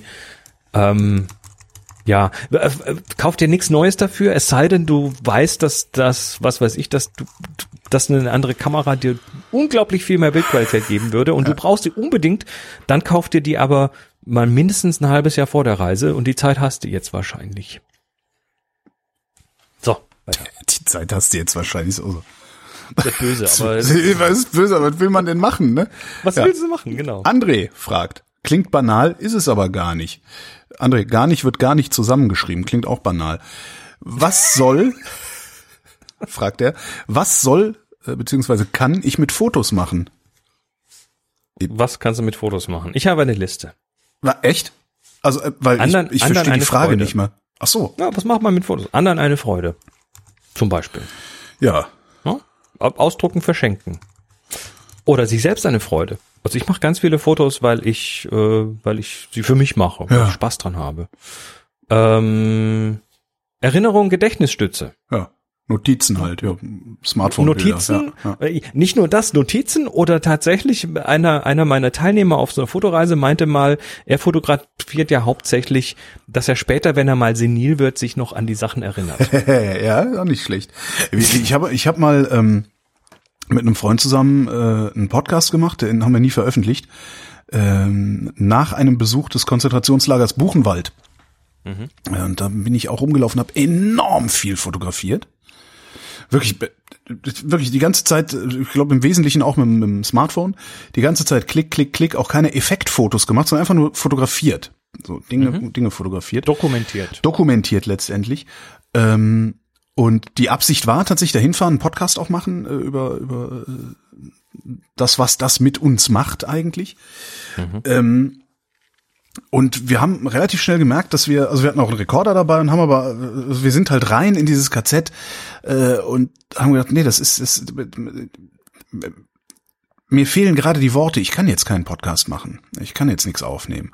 Und dann sind wir da halt durch, äh, ja, Ausstellung angeguckt, Fotos gemacht und so weiter und haben uns dann irgendwie, weiß ich gar nicht, zwei Wochen, drei Wochen später hingesetzt, haben eine Diaschau für uns selber gemacht und währenddessen den Podcast aufgenommen und mhm. nicht über die Bilder gesprochen. Ja, also nicht, oh, guck mal, da ist unten rechts äh, ist ein, eine, eine Blume im Bild, so nicht, sondern, ach ja, genau, da hinten das mit der Rose, die auf dem Stein stand, das hat auch, und haben dann im Grunde nur darüber gesprochen miteinander, was das alles in uns ausgelöst hat. Sowas kann man mit Fotos die machen. das dann in euch hervorgerufen Genau, sowas, sowas kann man sehr gut mit Fotos machen. Ja. Haben wir leider nie veröffentlicht, aber äh, ist eine sehr schöne Sendung gewesen, eigentlich. Ja aber zu deep dann letztendlich so, dass mein Gesprächspartner dann auch gesagt hat, nee, lass mal. Geht keinem ja. an. Ja. Ja, Dokumentation ja. kannst du auch noch mit Bildern machen natürlich. Du Absolut. kannst Dinge verkaufen mit Bildern. Ja, stimmt. Ja, das ist ganz wichtig sogar. Also äh, gab es mal von eBay, gab es mal so eine so eine Studie, die die beauftragt haben, wie viel mehr verkauft wird, wenn gute Bilder dran sind. Und da war irgendwie der, der der Erlöspreis war irgendwie 30 Prozent höher mit guten Fotos. Ja, kann ich mir sehr gut vorstellen. Wie oft siehst du irgendwelche, so gerade bei eBay Kleinanzeigen, oder auch wenn du, wenn du so ein Bild. gebrauchtes Auto suchst, äh, mhm. ich, wie oft ich schon einfach dann auch Fotos, die auf dem Kopf stehen. Ja. Wie kann, wie kann man überhaupt, wie geht das überhaupt? Also wie, wie, wie schafft man das? Ein Auto zu fotografieren, das Bild dann hochzuladen und dann ist es im Upload auf den Kopf gestellt. Oh, das hatte ich auch schon mal. Und, das lag ja, aber dann am Webserver. Dann löscht man's und macht es nochmal, oder? Ja. Das ist doch, ja. Ähm, was kannst du noch mit Bildern machen? Geschichten erzählen? Ja. Was wahrscheinlich die größte, die größte aller Künste ist. Ja, wenn man, ja, ja doch. Nur mit ähm, Bildern Geschichten kann man erzählen, ja noch was tun? Ach ja, genau, der, der ganze technische Bereich, ne? unsichtbare Sachen sichtbar machen. Ja. das jetzt irgendwie Astrofotografie oder Makro oder Infrarot oder UV oder sowas. Also gibt's ja ganz viele Ecken. Was kann man noch mit Fotos machen? Lernen kann man mit Fotos. Mhm. Und jetzt, ja, das ist, reicht aber. Stimmt. Geschichten erzählen ist ja Urlaubsfotos irgendwo hinschicken, ist ja Geschichte erzählen. Ja. Im Prinzip schon. Die nächste Frage kommt von Gregor. Der schreibt, hallo, ich habe manchmal Spaß mit Fotografie. Ich habe ein Billig-Handy, damit mache ich alle Bilder. Irgendwann habe ich ein Set, vermutlich ein Set an drei Linsen zum Anklemmen mir geleistet. Die normale Linse ist unnötig, das Fisheye ist ein paar Minuten lustig, um YouTuber zu spielen. Am besten ist die Makrolinse, davon macht super Spaß, Dinge von Namen zu fotografieren. Aber irgendwie habe ich zu wenig Hände, um mein Objekt und mein Handy zu halten und den Auslöser zu drücken. Ich habe auch echt eine ein kleines Schärfewürstchen. Ah. Das, was ich als Stativ genutzt habe, war immer eine wackelig, war immer wackelig oder unhandlich. Vor allem, wenn man noch aufs Handy datschen muss. Ich mache üblicherweise die Fotos zwischen Tischkante und Tastatur. Als kein Platz. Als kein Platz. Ich mache ja, ja. Ich habe schon Knete genutzt, um kleine Sachen zu halten. Meine allgemeine Frage, was soll ich tun? Im Detail. Gibt es minimale Stative, irgendwas, was gerade so das Handy in einem Winkel halten kann, schön dicht an der Tischoberfläche? Gibt es Kamera-Apps, die auch ohne Flagship-Phone-Kontrolle über den Fokus geben? Kann ich mit Sprachsteuerung auslösen? Gibt es noch mehr lustige Sachen für vor die Handylinse? Das sind ja gleich zwölf Fragen in einem. Richtig. Minimale ähm, Stative, ja. Äh, GorillaPod Micro empfehle ich da ja. Zum Beispiel, es gibt da wahrscheinlich noch, wahrscheinlich noch kleinere, die dann, äh, aber da habe ich jetzt keine Erfahrung. Nee, noch kleiner habe ich jetzt aber noch nicht gesehen. Ich meine, das ist, das GorillaPod Micro ist dieses ausklappbare Dreibein mit dem kleinen Kugelkopf. Mhm. Also nicht ja. dieses, nicht dieses, äh, äh, mit den, mit den, weißt du, was so aussieht wie so Kugeln, die sich auf, so aneinander gereiht sind. Aber damit mhm, könnte man das halt auch machen. Je nachdem, wie du es befestigst, kannst du es dann halt, ja, von unten über die Tischkante drüber gucken lassen. Ja. Mhm. Äh, dann gibt es Kamera-Apps, die ohne Flagship-Phone Kontrolle über den Fokus geben. Ja, gibt es relativ viele. Da könnte ich jetzt, äh, also ich kann die jetzt gar nicht aufzählen, so viele gibt es da. ja, ne? Ähm, also Pro-Cam und irgendwas mit Pro im Namen, einfach mal gucken. In der Regel. Äh, mit Pro ähm, oder mit Fokus, Plus? Plus Fokus kontrollieren kannst du bei den meisten Smartphone-Kameras. Du kannst äh, bei vielen Smartphone-Kameras auch die Belichtungszeit korrigieren. Beeinflussen. Was du oft nicht beeinflussen kannst, ist die Blende, ganz einfach, weil die ganzen vielen Kameras Fixblende haben. Da ja. gibt's nichts Bewegliches. Ja. Ähm, Kann ich mit Sprachsteuerung Kameras auslösen? Ja, kannst du. Echt? Hab ich, ähm, das das finde ich aber auch nochmal schön. Das ich, ich habe hier nämlich tatsächlich mal kurz recherchiert. Es gibt also speziell das Samsung Galaxy S3 kann per Sprachsteuerung Bilder aus, aufnehmen. Ja. Es gibt aber auch noch zwei Apps, die ich gefunden habe. Die eine heißt iOS Voice Cam und die andere heißt Voice Snap. Fragen cool. jetzt nicht, wo die, für welche Plattformen. Also ich vermute beide für iOS. Aber ähm, es geht. Es gibt da tatsächlich. Ah, cool welche, äh, die das können, ja.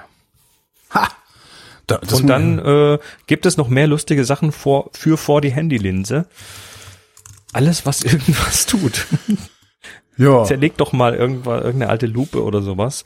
Ähm, Prismen. Oder Prismen oder Farbfolie. Äh, ich meine, das, das, die müssen ja nicht speziell für das Smartphone gemacht sein. Ja. Du kannst auch durch eine orange Tic-Tac-Box durchschießen, hast einen Farbfilter.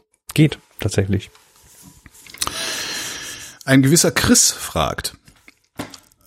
Das bin nicht ich. Also ich habe gerade gedacht, wie geil wäre das denn eigentlich? Irgendwie sich selbst hier eine Frage stellen, dann eine Antwort geben, die dazu führt, dass man sich ein neues Gerät kaufen darf, weil äh, haben sie ja im Podcast gesagt. Hey, du bringst mir aber eine Geschäftsidee. Der Corona ja, also wie, der, wie, der, wie, der, wie der Typ mit der Pizzeria. Hast du das mitgekriegt? Nee. Ähm, Typ hat irgendwie mehrere Pizzerien USA, ne? mehrere Pizzerien, äh, bietet aber keinen Lieferservice, weil er sagt, nee, ist halt nicht, ist, kriegst du eine labbrige Pizza, machen wir nicht, wir machen keinen Lieferservice. Pizza kostet bei ihm 24 Dollar. Mhm, äh, ordentlicher Preis. Und irgendwann, ja. irgendwann sieht er, dass ein Lieferservice, ein Startup, ein, so, ne, so hier Bringerando oder so. DoorDash ähm, und wie sie heißen in USA. Ich glaube, ja, ich glaube, es war sogar DoorDash. Ich glaube, es war DoorDash, oder?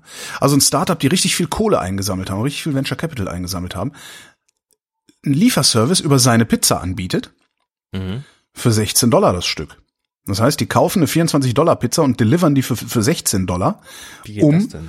Naja, haben halt Venture Capital, die, die verbrennen halt Kapital, um möglichst viele Kunden irgendwie ranzuziehen und vielleicht auch die, die Händler dazu zu treiben, ähm, ja, Preise zu senken oder überhaupt so Lieferservices anzubieten. Jedenfalls ist der hingegangen, ein Kumpel von ihm hat gesagt, hier, guck mal, dann kann man deine Pizza kaufen. Ich dachte, du lieferst nicht. Der hat gesagt, ja, kann man auch nicht. Ist ja, und warum kostet die denn überhaupt nur 16 Dollar? Und dann sind die hingegangen und haben eine Bestellung bei denen aufgegeben für 10 Pizzen. Äh, haben die zu sich selbst liefern lassen.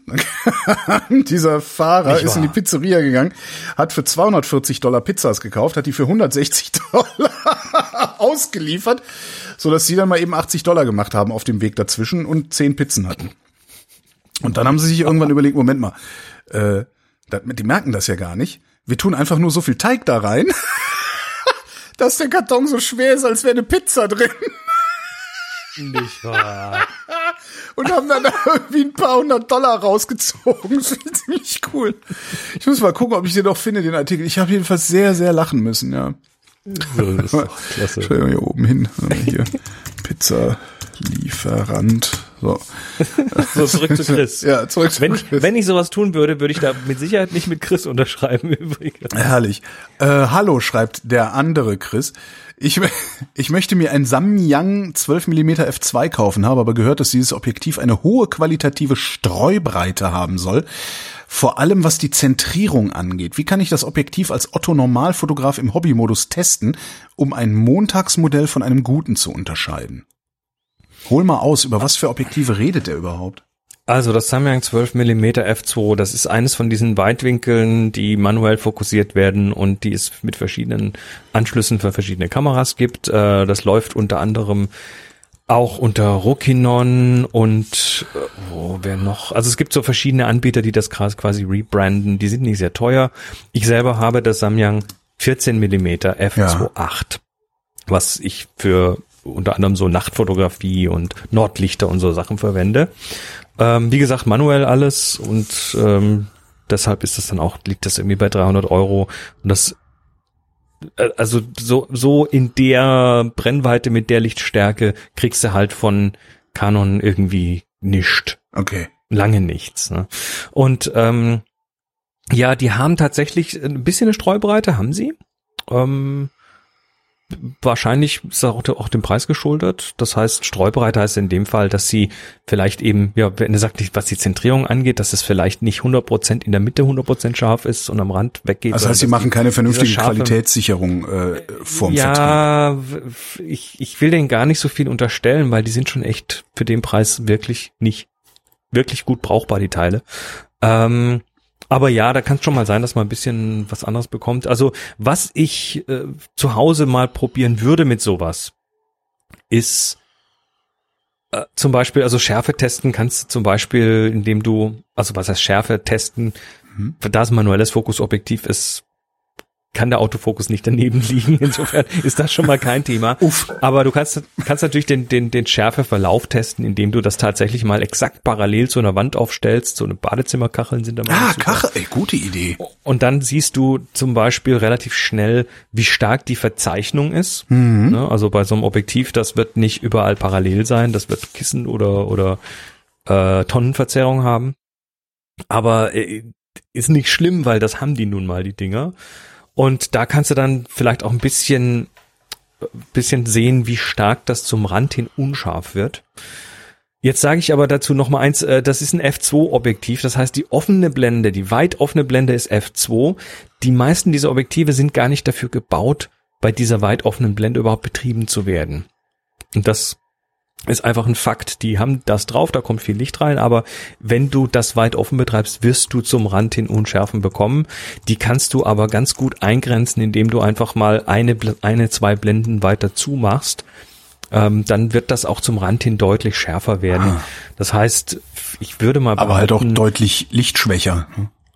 Ja, zwei Blenden. Also so, so ein 12 Millimeter, das, das hat jetzt also die, die Verwacklungsgefahr, wenn du sowas aus der Hand verwenden möchtest, hm. die ist ja, je länger die Brennweite ist, desto schlimmer. Das heißt, okay. wenn du in so einem super, super Weitwinkel bist, dann übersetzt sich ja deine Bewegung in eine relativ kleine Veränderung auf dem Sensor. Das heißt, du kannst da auch mit einigermaßen normaler Blende, Blende zwei, zwei Stufen zu, das ist jetzt nicht wirklich schlimm. Mhm. Ähm, es sei denn, dir geht's um die letzte Millisekunde irgendwo bei Nacht oder so, aber dann hast du das Ding eh auf dem Stativ. Ja, okay. Insofern, ich würde mir da gar nicht zu viele Gedanken machen. Mhm. Wäre natürlich super, wenn du jemanden hast, bei dem du das mal irgendwie, was weiß ich, der das auch hat. Und dann könnte man das gemeinsam mal testen. Ist jetzt zu diesem Zeitpunkt wahrscheinlich etwas schwierig. Aber ich wird es einfach, lass es dir kommen, test es mal aus und wenn du, wenn du merkst, genau, sehr Fernauslöser, genau, äh, aber wenn, du es zum Beispiel merkst, dass, ähm, ja, dass es total kacke ist, dann, dann bestell's halt online, dann hast du ein Rückgaberecht für zwei Wochen. Mhm. Das wäre so die Geschichte. Frage von Kai. Nun habe ich mich durch alle Vrind-Fotofolgen durchgehört. Leider sehr viel Info. Ihr habt, glaube ich, mal über Digitalisieren von Negativen gesprochen. Habt ihr einen Tipp, wie ich Negative in Lightroom oder auch darum herum in positive verwandeln kann? In Lightroom ja, muss man einfach so nur in diese einen Strippe ziehen. Naja, Strippe ziehen. Also ähm, schön wäre natürlich, wenn man da irgendwo ein Menükommando hätte, wo das man stimmt, sagt, invertier ja. mir das mal. Ja. Ähm, das geht da leider nicht. Ähm, das heißt, du kannst die sogenannte Tonkurve invertieren. Das würde es aber, das ist hier online ganz schwer erklärbar. Ähm, außerdem hast du, wenn du eine invertierte Tonkurve hast in Lightroom, sind dann plötzlich die Helligkeitsregler falsch rum. Und das ist dann dumm, weil mach's heller und es wird dunkler. Und ja, stimmt. Ja. Das wird dann also alles viel, viel komplizierter. Ähm, am besten ist es tatsächlich außerhalb von Lightroom so ein Bild zu invertieren. A, wenn du es mit einem Scanner scannst, dann hat die Software in der Regel einen Knopf, der mhm. sagt, das ist ein Schwarz-Weiß-Negativ und dann kommt das schon richtig rum raus. Mhm. Also mit den äh, Weiß ist Weiß und Schwarz ist Schwarz. Oder du nimmst dir eine beliebige Software. Ne? Also das muss nicht Photoshop sein, das kann auch irgendwie Acorn sein oder Pixelmator oder Affinity Photo oder sonst was. Die können alle Bilder invertieren. Das heißt, du, du nimmst das Bild, sagst invertieren, speicherst es wieder ab und dann ist es eben andersrum. Hm. Das lässt sich bei vielen dieser Sachen auch tatsächlich im Batch realisieren. Das heißt, 100 Bilder rein, zack, 100 Bilder raus.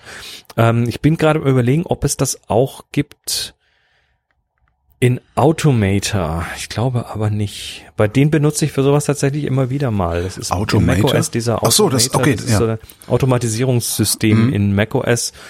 Ähm, da bin ich mir jetzt nicht sicher, ob das damit machbar ist. Aber vielleicht weiß ja jemand. Schreibt doch in die Kommentare. Genau, dazu haben wir sie ja. Gelöst, das Ding. Nächste Frage kommt von Carsten. Ähm, ich gehe gern und viel nachts fotografieren und habe mich von dir, Chris, äh, von der Begeisterung für Tilt-Shift-Objektive anstecken lassen. Für meine Sony A7 III habe ich mir das Samyang TS 24 mm zugelegt, eine außerordentlich preiswerte Variante eines Tilt-Shift-Objektivs. Leider ist aber das gute Stück nicht ganz lichtdicht und ich bekomme spätestens bei Langzeitbelichtung einen grauen Schleier über das Foto. Meine Fragen nun. Ist das dem Preis geschuldet oder oder würde es lohnen, auf ein besseres bzw. teureres äh, Objektiv inklusive Adapter zu sparen, um das Problem zu beseitigen? Gehört er nicht in und hin? Ist das dem Preis geschuldet und würde es lohnen? Egal. Bisher behelfe ich mir, indem ich mein großes Mikrofasertuch um das Objektiv wickle, nachdem ich alles eingestellt habe. Damit bekomme ich den Lichteinfall fast ganz weg.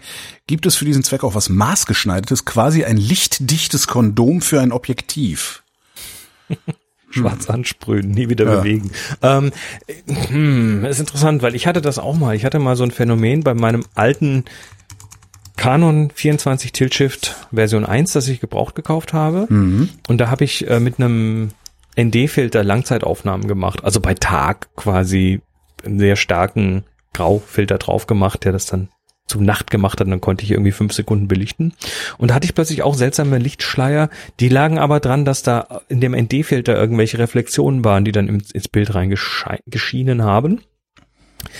Ähm, wenn du da was drum wickelst und es wird besser, ist es aber tatsächlich davon auszugehen, dass du da irgendwelche Lichteinfälle hast. Ähm, wobei, hm, ich, ich, es kann natürlich auch sein, dass das intern das Objektiv nicht wirklich gut gegen Reflexionen geschützt ist. Ah. Dann könnte es sein, dass Lichtstrahlen, die vorne reinkommen, aber aus einem Winkel, der größer ist als das Bild, dann irgendwie dem Bild trotzdem schaden, indem sie so lange da im Objektiv rumbouncen, bis sie dann doch auf dem Bild landen. Das äh, müsste mal probiert werden. Ich würde an deiner Stelle tatsächlich mal probieren, mach mal einen Objektivdeckel drauf, einen lichtdichten. Ja. mach dann mal ein Foto also in Langzeitbelichtung und dann schau mal, ob du trotzdem Grauschleier bekommst, weil wenn das dann der Fall ist, dann muss das Licht ja von der Seite kommen. Also durch die Mechanik, mhm. ne, weil wenn du eine Shift-Mechanik hast, hast du halt in irgendeiner Form zwei Metallflächen, die aufeinander laufen und die müssen ja da irgendwie das Licht halbwegs abdichten können. Ähm, hm. Also so eine richtige Patentantwort habe ich nicht, außer versucht das erstmal rauszukriegen, wo das herkommt.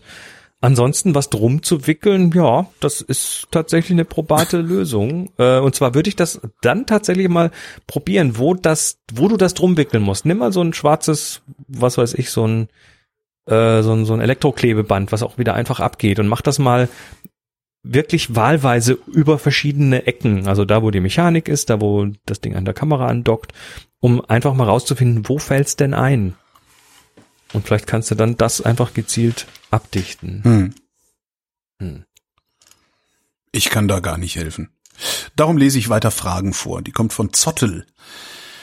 Und der fragt, wie machen die das mit den Smartphone-Kameras? Meine ist nicht so gut wie die in den iPhones, aber zumindest wenn es hell genug ist, ist sie ebenfalls durchaus tauglich und zwar besser, als sie eigentlich dürfte.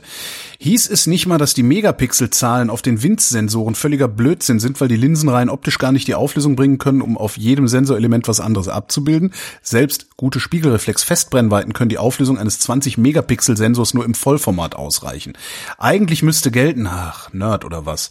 Eigentlich müsste gelten, selten mehr Megapixel gleich schlechtere Bilder, weil stärkeres Rauschen, weil der Gain des Sensors hochgedreht werden muss, weil jedes einzelne Sensorelement weniger Licht erhält, weil es kleiner ist als vorher. Die Auflösung wird aber auch nicht größer, weil die Optik das sowieso nicht hergibt. Endergebnis, selbst wenn man, sagen wir mal, die 10 Megapixel des einen Sensors auf die 5 Megapixel des anderen Sensors gleicher Größe runterrechnet, ist die Bildqualität wegen des Rauschens schlechter, als wenn man gleich den 5 Megapixel Sensor verwendet hätte. So die fachkundige Meinung damals, als Kompaktkameras so langsam Richtung 10 Megapixel gingen.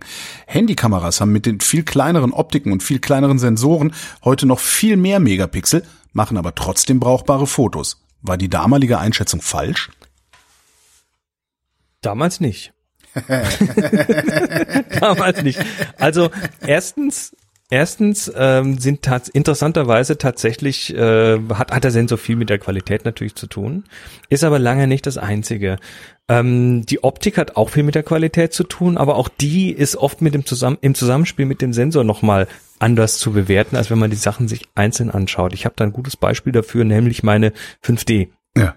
Ich hatte lange eine 5D Mark II Diese 5D Mark II hat klasse Bilder gemacht. Also sprich, technisch hat die das rausgeholt oder konnte die das rausholen, was sie halt rausholen konnte und das war genug für mich.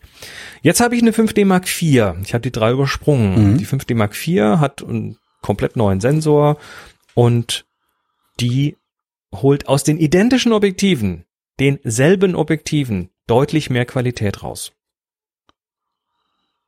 Ja. Und nicht, weil sie irgendwie schärft und sonst was tut. Nee, im RAW. Also wirklich, okay. ohne dass da was angepackt wird, kommt hinten ein schärferes, knackigeres, kontrastreicheres Bild raus. Weil das einfach ist jetzt der Sensor besser ne? geworden ist. Weil die komplette Kette besser geworden ja. ist. Da haben wir eine Verbesserung vom Signal, no, Signal Noise Abstand, SNR. Also das, äh, der Rauschabstand quasi im Bild ist besser, weil die Komponenten besser sind. Ähm, ich würde sagen, bei gerade so Smartphones und kleinen, kleinen Sensorkameras ist auch heute immer mehr computational. Das wollte ich wollte gerade sagen. Das ist halt, äh, das, was du da siehst, ist ja computational power. Das ist ja gar nicht, äh Ja, auch. Aber dann hast du teilweise Kameras, die mit irgendwie dickem, dicken Megapixeln kommen, dann aber Pixel-Binning machen. Das heißt, die fassen mehrere zusammen und mhm. dann da wieder irgendwie ein Rauschen auszugleichen. Äh, schau dir mal äh, die aktuellen iPhones an, die so dieses Deep Fusion machen, die also da wirklich computational rangehen, wie es vorher noch keiner gemacht hat, äh, mit Inhaltserkennung und da wird also ein Gesicht anders bearbeitet als Haare, als, als Hintergrund, als Wiese und so weiter. Also da ist schon richtig viel, was da heute geht, aber es ist nicht alles nur computational, es ist einfach, dass die Komponenten auch besser geworden sind mhm. und äh, dadurch einfach auch aus mehr Pixeln auf gleichem Raum, also aus kleineren Pixeln, dann äh, was auch nichts rausgeholt werden kann. Ja. Ist so. Ole schreibt, äh, meine Freundin möchte sich nun zum ersten Mal eine Spiegelreflexkamera kaufen, um in das Thema Fotografie reinzukommen. Sie ist nach äh, einigem Ausprobieren und Leihen von verschiedenen Kameras bei Nikon gelandet. Nun sieht sie sich mit der Frage konfrontiert, welche Kamera es denn genau werden soll. Ihr Budget liegt bei circa 400 Euro.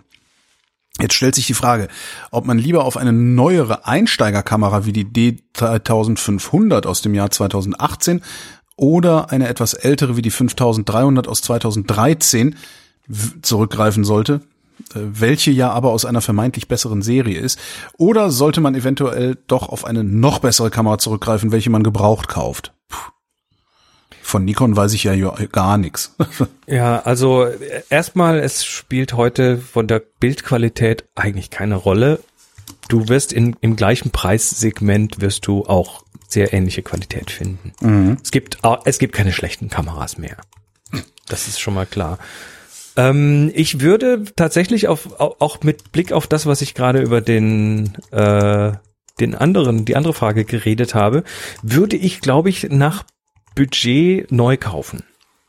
Im Moment, weil es hat sich in den letzten fünf Jahren so viel getan mit, mhm. äh, mit, mit, den, mit den Verbesserungen. Also da ist so viel gegangen, was Sensoren angeht, was die, was die Elektronik angeht, was auch gerade so Computational-Geschichten angeht, dass eine neue Kamera dir auf jeden Fall deutlich höhere Zukunftssicherheit bringt. Wie gesagt, es gibt keine wirklich schlechten Kameras mehr und jede Kamera ist immer noch besser als der Mensch, der sie bedient. Ne? Also die Kamera okay, ja. Ähm. einfach deutlich mehr als als äh, ich, also die Kameras, die ich habe, die sind sind besser als ich. Ja. Was mächtiger. Also ich ja.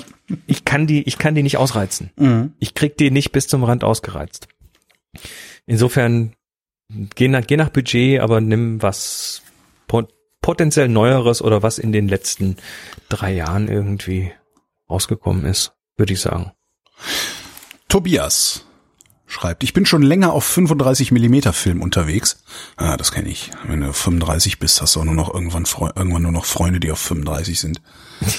Gab's mal so einen Sketch mit äh, Dingens, wie hieß er, der kleine Dicke, ähm, der so früh gestorben ist, äh, Dirk Bach, der von seiner Met-Abhängigkeit erzählt hat. Wenn du auf Met bist, hast du irgendwann auch nur noch Freunde, die auf Met sind. Also, ich bin schon länger auf 35 Millimeter Film unterwegs. Nun würde ich mir gerne eine analoge Vollformat anschaffen. Als Gehäuse soll es eine Intrepid 4x5 werden. Habt ihr einen Tipp für ein geeignetes Objektiv? Am besten nicht unbedingt das unten rechts Modell. Ich fotografiere überwiegend Landschaft und Architektur. Auf was soll ich noch achten, wenn ich mir eine Kamera zusammenbastel? Ja, gleich zwei Fragen. Doch. Also er hat Vollformat geschrieben, er meint aber Großformat. 4x5 ist 4x5 Zoll. Stimmt. Und Großformat äh, ist gut. Die Intrepid ist eine klasse Einsteigerkamera. Damit kommst du auch weit. Das war dieses 300 Euro Ding, ne? Das, diese 200 Pfund oder 200, so. Ja. Mhm. Wie auch immer. Also so wirklich in einem handlichen Preisbereich. Äh, die Intrepid ähm, ist ja mittlerweile in der, ich glaube, dritten Version oder so ist die auch richtig gut. Mhm. Ähm, jetzt fragt Tobi nach einem Objektiv, geeignetes Objektiv. Ähm, nee, rechts unten Modell. Du wirst dir so ein Großformatobjektiv wahrscheinlich eh gebraucht kaufen. Ich würde sagen, für Landschaftenarchitektur bist du wahrscheinlich mit der Brennweite 90 Millimeter gut bedient. Also das ist erstmal die erste Frage, wie groß soll die Brennweite sein. 90 Millimeter ist auf einer 4x5 Kamera ein brauchbares Weitwinkel. Mhm. Die Normalbrennweite ist bei, äh, bei 150 Millimetern. Das heißt, äh, du kommst mit dem 90er schon relativ weit. Ähm, und jetzt unterscheiden sich die Objektive preislich noch in zum Beispiel darin, ob sie ob sie lichtstark sind oder nicht. Mhm. Das wird dann beim eigentlichen Fotografieren nicht so wichtig sein, weil du hast die Kamera eher auf dem Stativ und machst dann halt zwei Sekunden statt einer an der Belichtung. Aber beim Komponieren des Bildes, was du hinten auf der Mattscheibe machst, möchtest du auch möglichst viel Licht haben, dass du da hinten drauf überhaupt was siehst. Aha, das, ja, äh, stimmt. Höhere Lichtstärke, ja, ja. also ein Blende, Blende 4 ist besser als Blende 8. Ja. In dem Fall.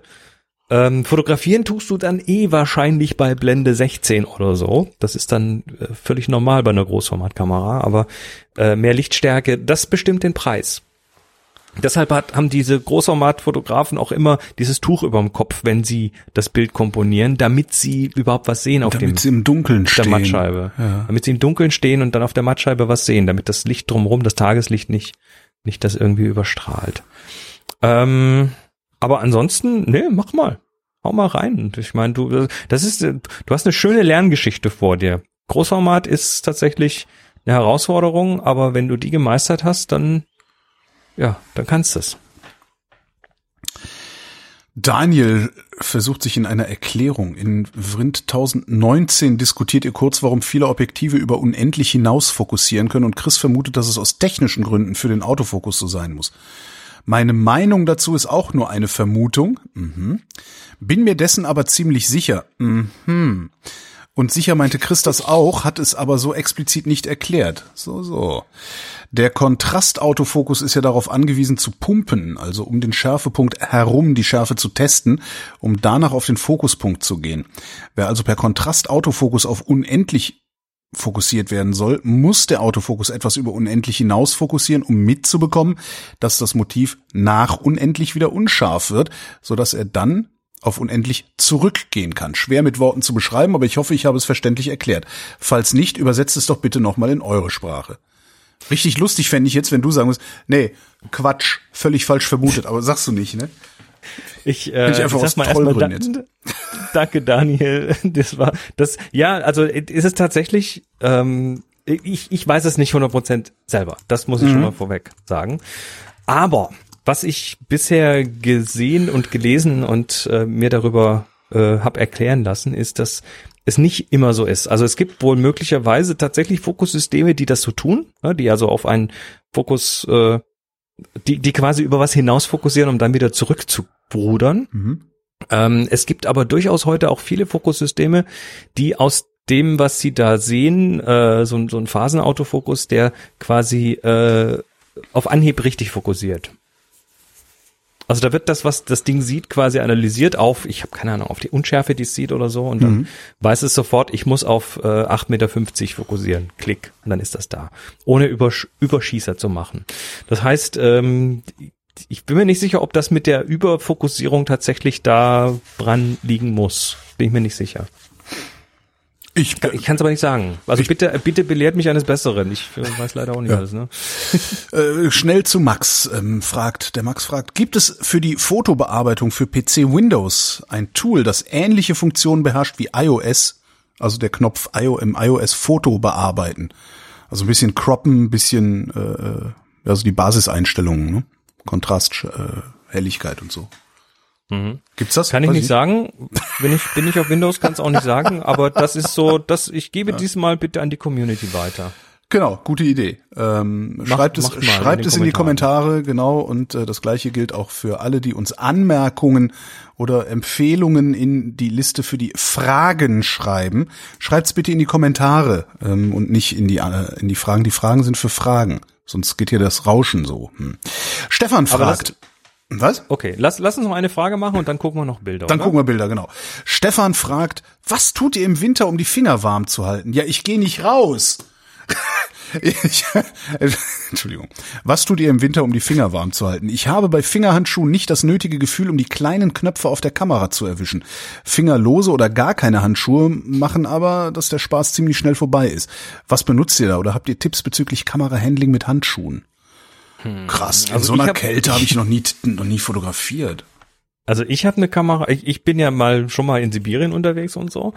Ähm, ich äh, habe, also zum einen habe ich eine Kamera mit relativ großen Knöpfen. Das ist bei den Spiegelreflexkameras tatsächlich ein Vorteil. Äh, zum anderen habe ich ein paar Handschuhe, die sind aus Ziegenleder Aha. und sind, das ist sehr sehr weich und äh, sind vor allem an den am, am Zeigefinger und am Daumen nochmal, also bei den Flächen, da wo die, die Fingerabdrücke wären, mhm. äh, sind die nochmal dünner. Das hm. heißt, du fühlst dadurch ganz gut. Das funktioniert für mich persönlich ganz gut. Ich bin jetzt aber auch ein Öflein.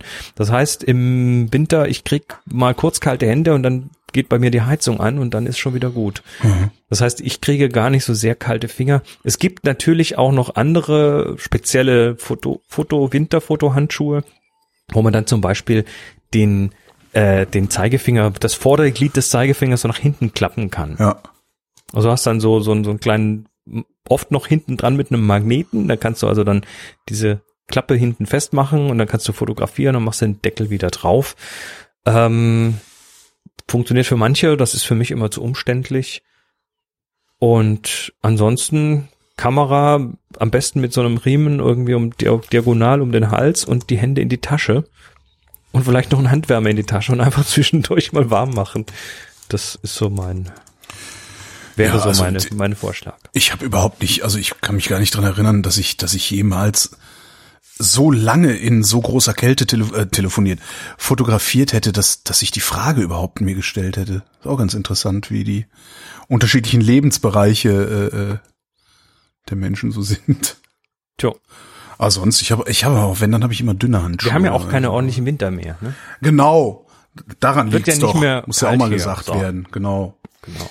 Kommen wir zur Bilderschau.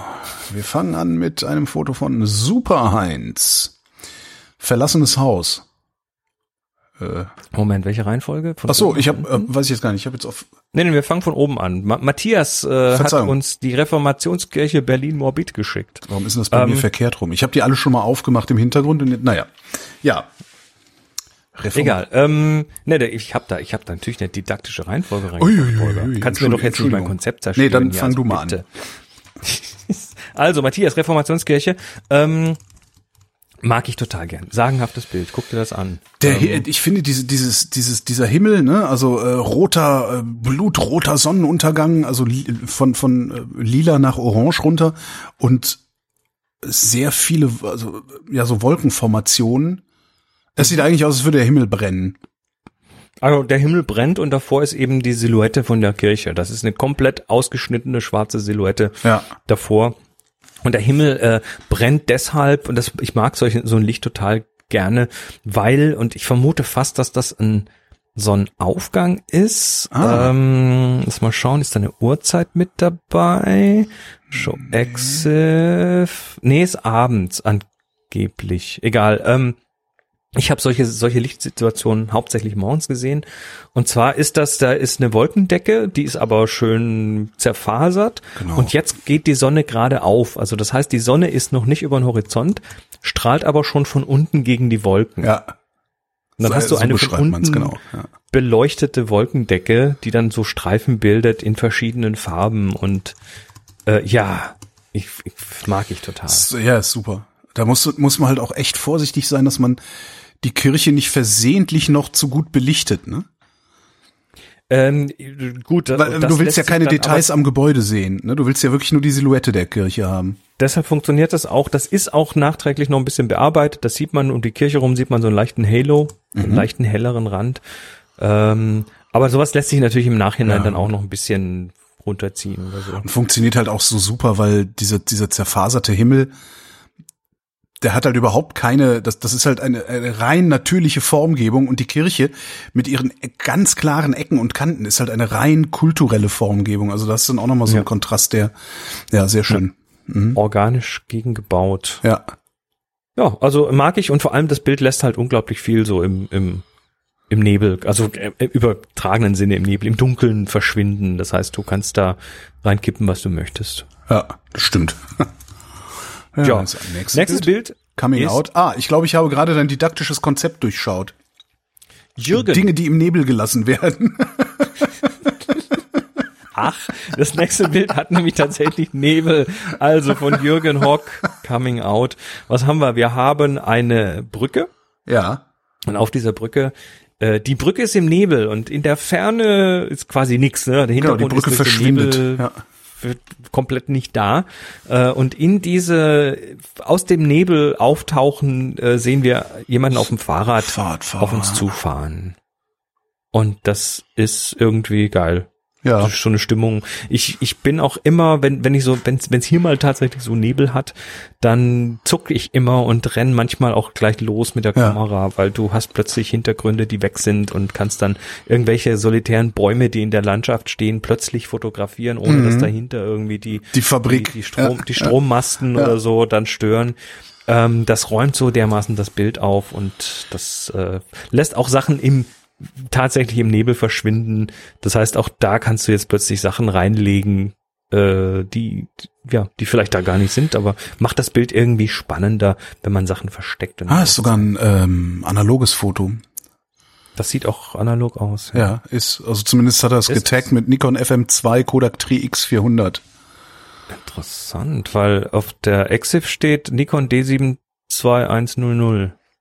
Ja, vielleicht hat er. Ähm, oh, damit hat er es abfotografiert. abfotografiert ah, und digitalisiert. Ja. Korrekt, ja. korrekt, korrekt. Sehr schick. Ich überlege gerade, wann ich das letzte Mal Nebel gesehen habe. Das ist echt lange her. Also in der Stadt kommt das auch nicht so oft, ne? Ja. Hm. So, das letzte ist von Hendrik Ising, das verlassene Haus. Ähm, da ist jetzt das mit dem Nebel nicht so ganz wild, obwohl da auch so ein bisschen ja, diesig, dunstig ja. ist. Aber ich fand das schön weil es einfach irgendwie, dass du hast, also so grüne, grüne eine, hügelige Landschaft, also man würde so spontan sagen, ah, Irland. Ne, sowas. sowas in die Richtung, genau. Darüber ein grauer, nebliger, nicht ganz spezifischer Himmel, aber der ist auch da, irgendwie genau. steht der nicht groß. Und ein, dazwischen steht dann ein Gebäude mit einem rostigen Dach. Und ja, ein feuchtes Person. Gebäude, das, das, muss man noch dazu sagen. Das ist halt irgendwie ein ja, das, gemäuert ist auch, und da ist, halt ist so der kaputt. Das das ist kaputt, ne? Da siehst du ja. durch, durch die, die Türe siehst du durch. Ja. Das ist also ein aufgegebenes Gebäude. Alles ist daneben grün, das Dach ist rostig und daneben steht eine Person im gelben Ostfriesennerz. Das ist geil. Ja, ist sehr geil. Also ein, ein, ein vor allen Dingen ist es ja. Äh, die Person gibt ja quasi nichts her, also von der Nein. Größe her. Der ist ja fast nicht existent, aber da sie tatsächlich wegen Gelb so raussticht, ist sie dann total wichtig in dem Bild. Mhm. Und was ich an dem auch wirklich wirklich super finde. Ich mag solche Bilder. Ich habe so ein, sowas ähnliches habe ich mal, das müsste ich mal raussuchen. Ich glaube, das habe ich auch noch irgendwo. Warte, ich, äh, wo ist denn hier Flickr? Login. Ach Gott, ich bin noch gar nicht eingeloggt. Ähm, das, das Bild ist zeit- und ortslos. Ähm, das, das könnte jederzeit und irgendwo sein. Das könnte auch vor 30 Jahren spielen, dieses Bild. Und, und das mag ich. Also ich habe, ich, ich hatte neulich mal, also es gibt Nachbarn von meinen Eltern, die haben einen alten VW Käfer aus den 50er Jahren. Und ich hatte mal die Situation, der Käfer stand auf der Straße, sonst stand nichts auf der Straße und das Licht war seltsam und ich habe hab dann ein Foto gemacht, habe da noch so ein, so ein bisschen so ein Wasch, Wischiwaschi-Filter drüber gelegt und das Bild sah aus, als wäre es aus den, ja, ich sag mal, 60er Jahren oder so, obwohl ich es im 21. Jahrhundert gemacht haben. Das Einzige, woran du es erkennen konntest, waren die, die, die äh, Laternenpfähle. Die sind nämlich aus Plastik. Aber ich, ich mag so Bilder, wo es irgendwie unklar ist, von wann die sind. So. Und das, das hat dieses verlassene Haus. Mir gefällt das sehr, sehr gut. Das würde ich, das würde ich mir sofort an die Wand hängen. Hm. Ich bin jetzt gerade bei solchen, äh, bei solchen Bildern bin ich jetzt schon wieder bei Simon Stolenhag. Den habe ich dir, glaube ich, mal gezeigt. Hm. Ähm, das ist ein Künstler, der mittlerweile auch irgendwie so ein paar Sachen davon wurden mittlerweile verfilmt von seinen Büchern, der so sehr viel mit so so nebligen Sachen arbeitet, mit sehr harten Geometrien. Der macht so Bilder, ah. die aus einer parallelen Zukunft irgendwie kommen. Ja, ich sehe es. Ah, i. Ist ja gruselig. ist geil. das ist ja echt gruselig, ja super. Also kannst du auf der Webseite kannst einfach mal runterscrollen. Pack dir mal die Shownotes, das ist ja, äh, ja ist äh, so visuelle Inspiration für mich. Ja. Stolnag, der ist Schwede. Ja, ja, ich, ich brauche es nur für die, für die, äh, äh damit ich weiß, wie ich es schreiben muss. Stahlenhack. Herr Stahlenhag. Stahlenhag. genau, Stahlen, Stahlhack. Das Leben ist ein Stahlhack. Ähm, Gut. Dann sind wir aber jetzt. Ja, jetzt dann, ich suche mal noch, ich, ich suche dann mal noch, ob ich dieses Foto äh, finde, was ich Mach da äh, gemacht habe. Ich bin nicht sicher. Ähm, dann packe ich das auch noch in die Show Notes. Ja, dann sind wir jetzt fertig. Und dann gucken wir mal, wie das Leben weitergeht, ne? wir machen wieder eine Sendung und genau. Nur haben wir genau, wir haben noch ein paar Fragen, die wir beantworten können äh, für den Fall, da dass wir nicht Fragen, rauskommen. Ihr könnt auch Fragen ja, genau. reinwerfen. Ja, eben. Ihr könnt auch Bilder reinwerfen. Das darf auch ruhig jetzt tatsächlich mal so ein Bild von zu Hause sein. Das muss jetzt nicht irgendwie total auf Weltreise und sowas. Das darf auch aus dem Garten sein. Vielleicht äh, findet ihr irgendwelche Makro-Gelegenheiten oder sonst was. Macht mal, haut mal rein. Chris, vielen Dank. Danke dir. Und euch danken wir für die Aufmerksamkeit.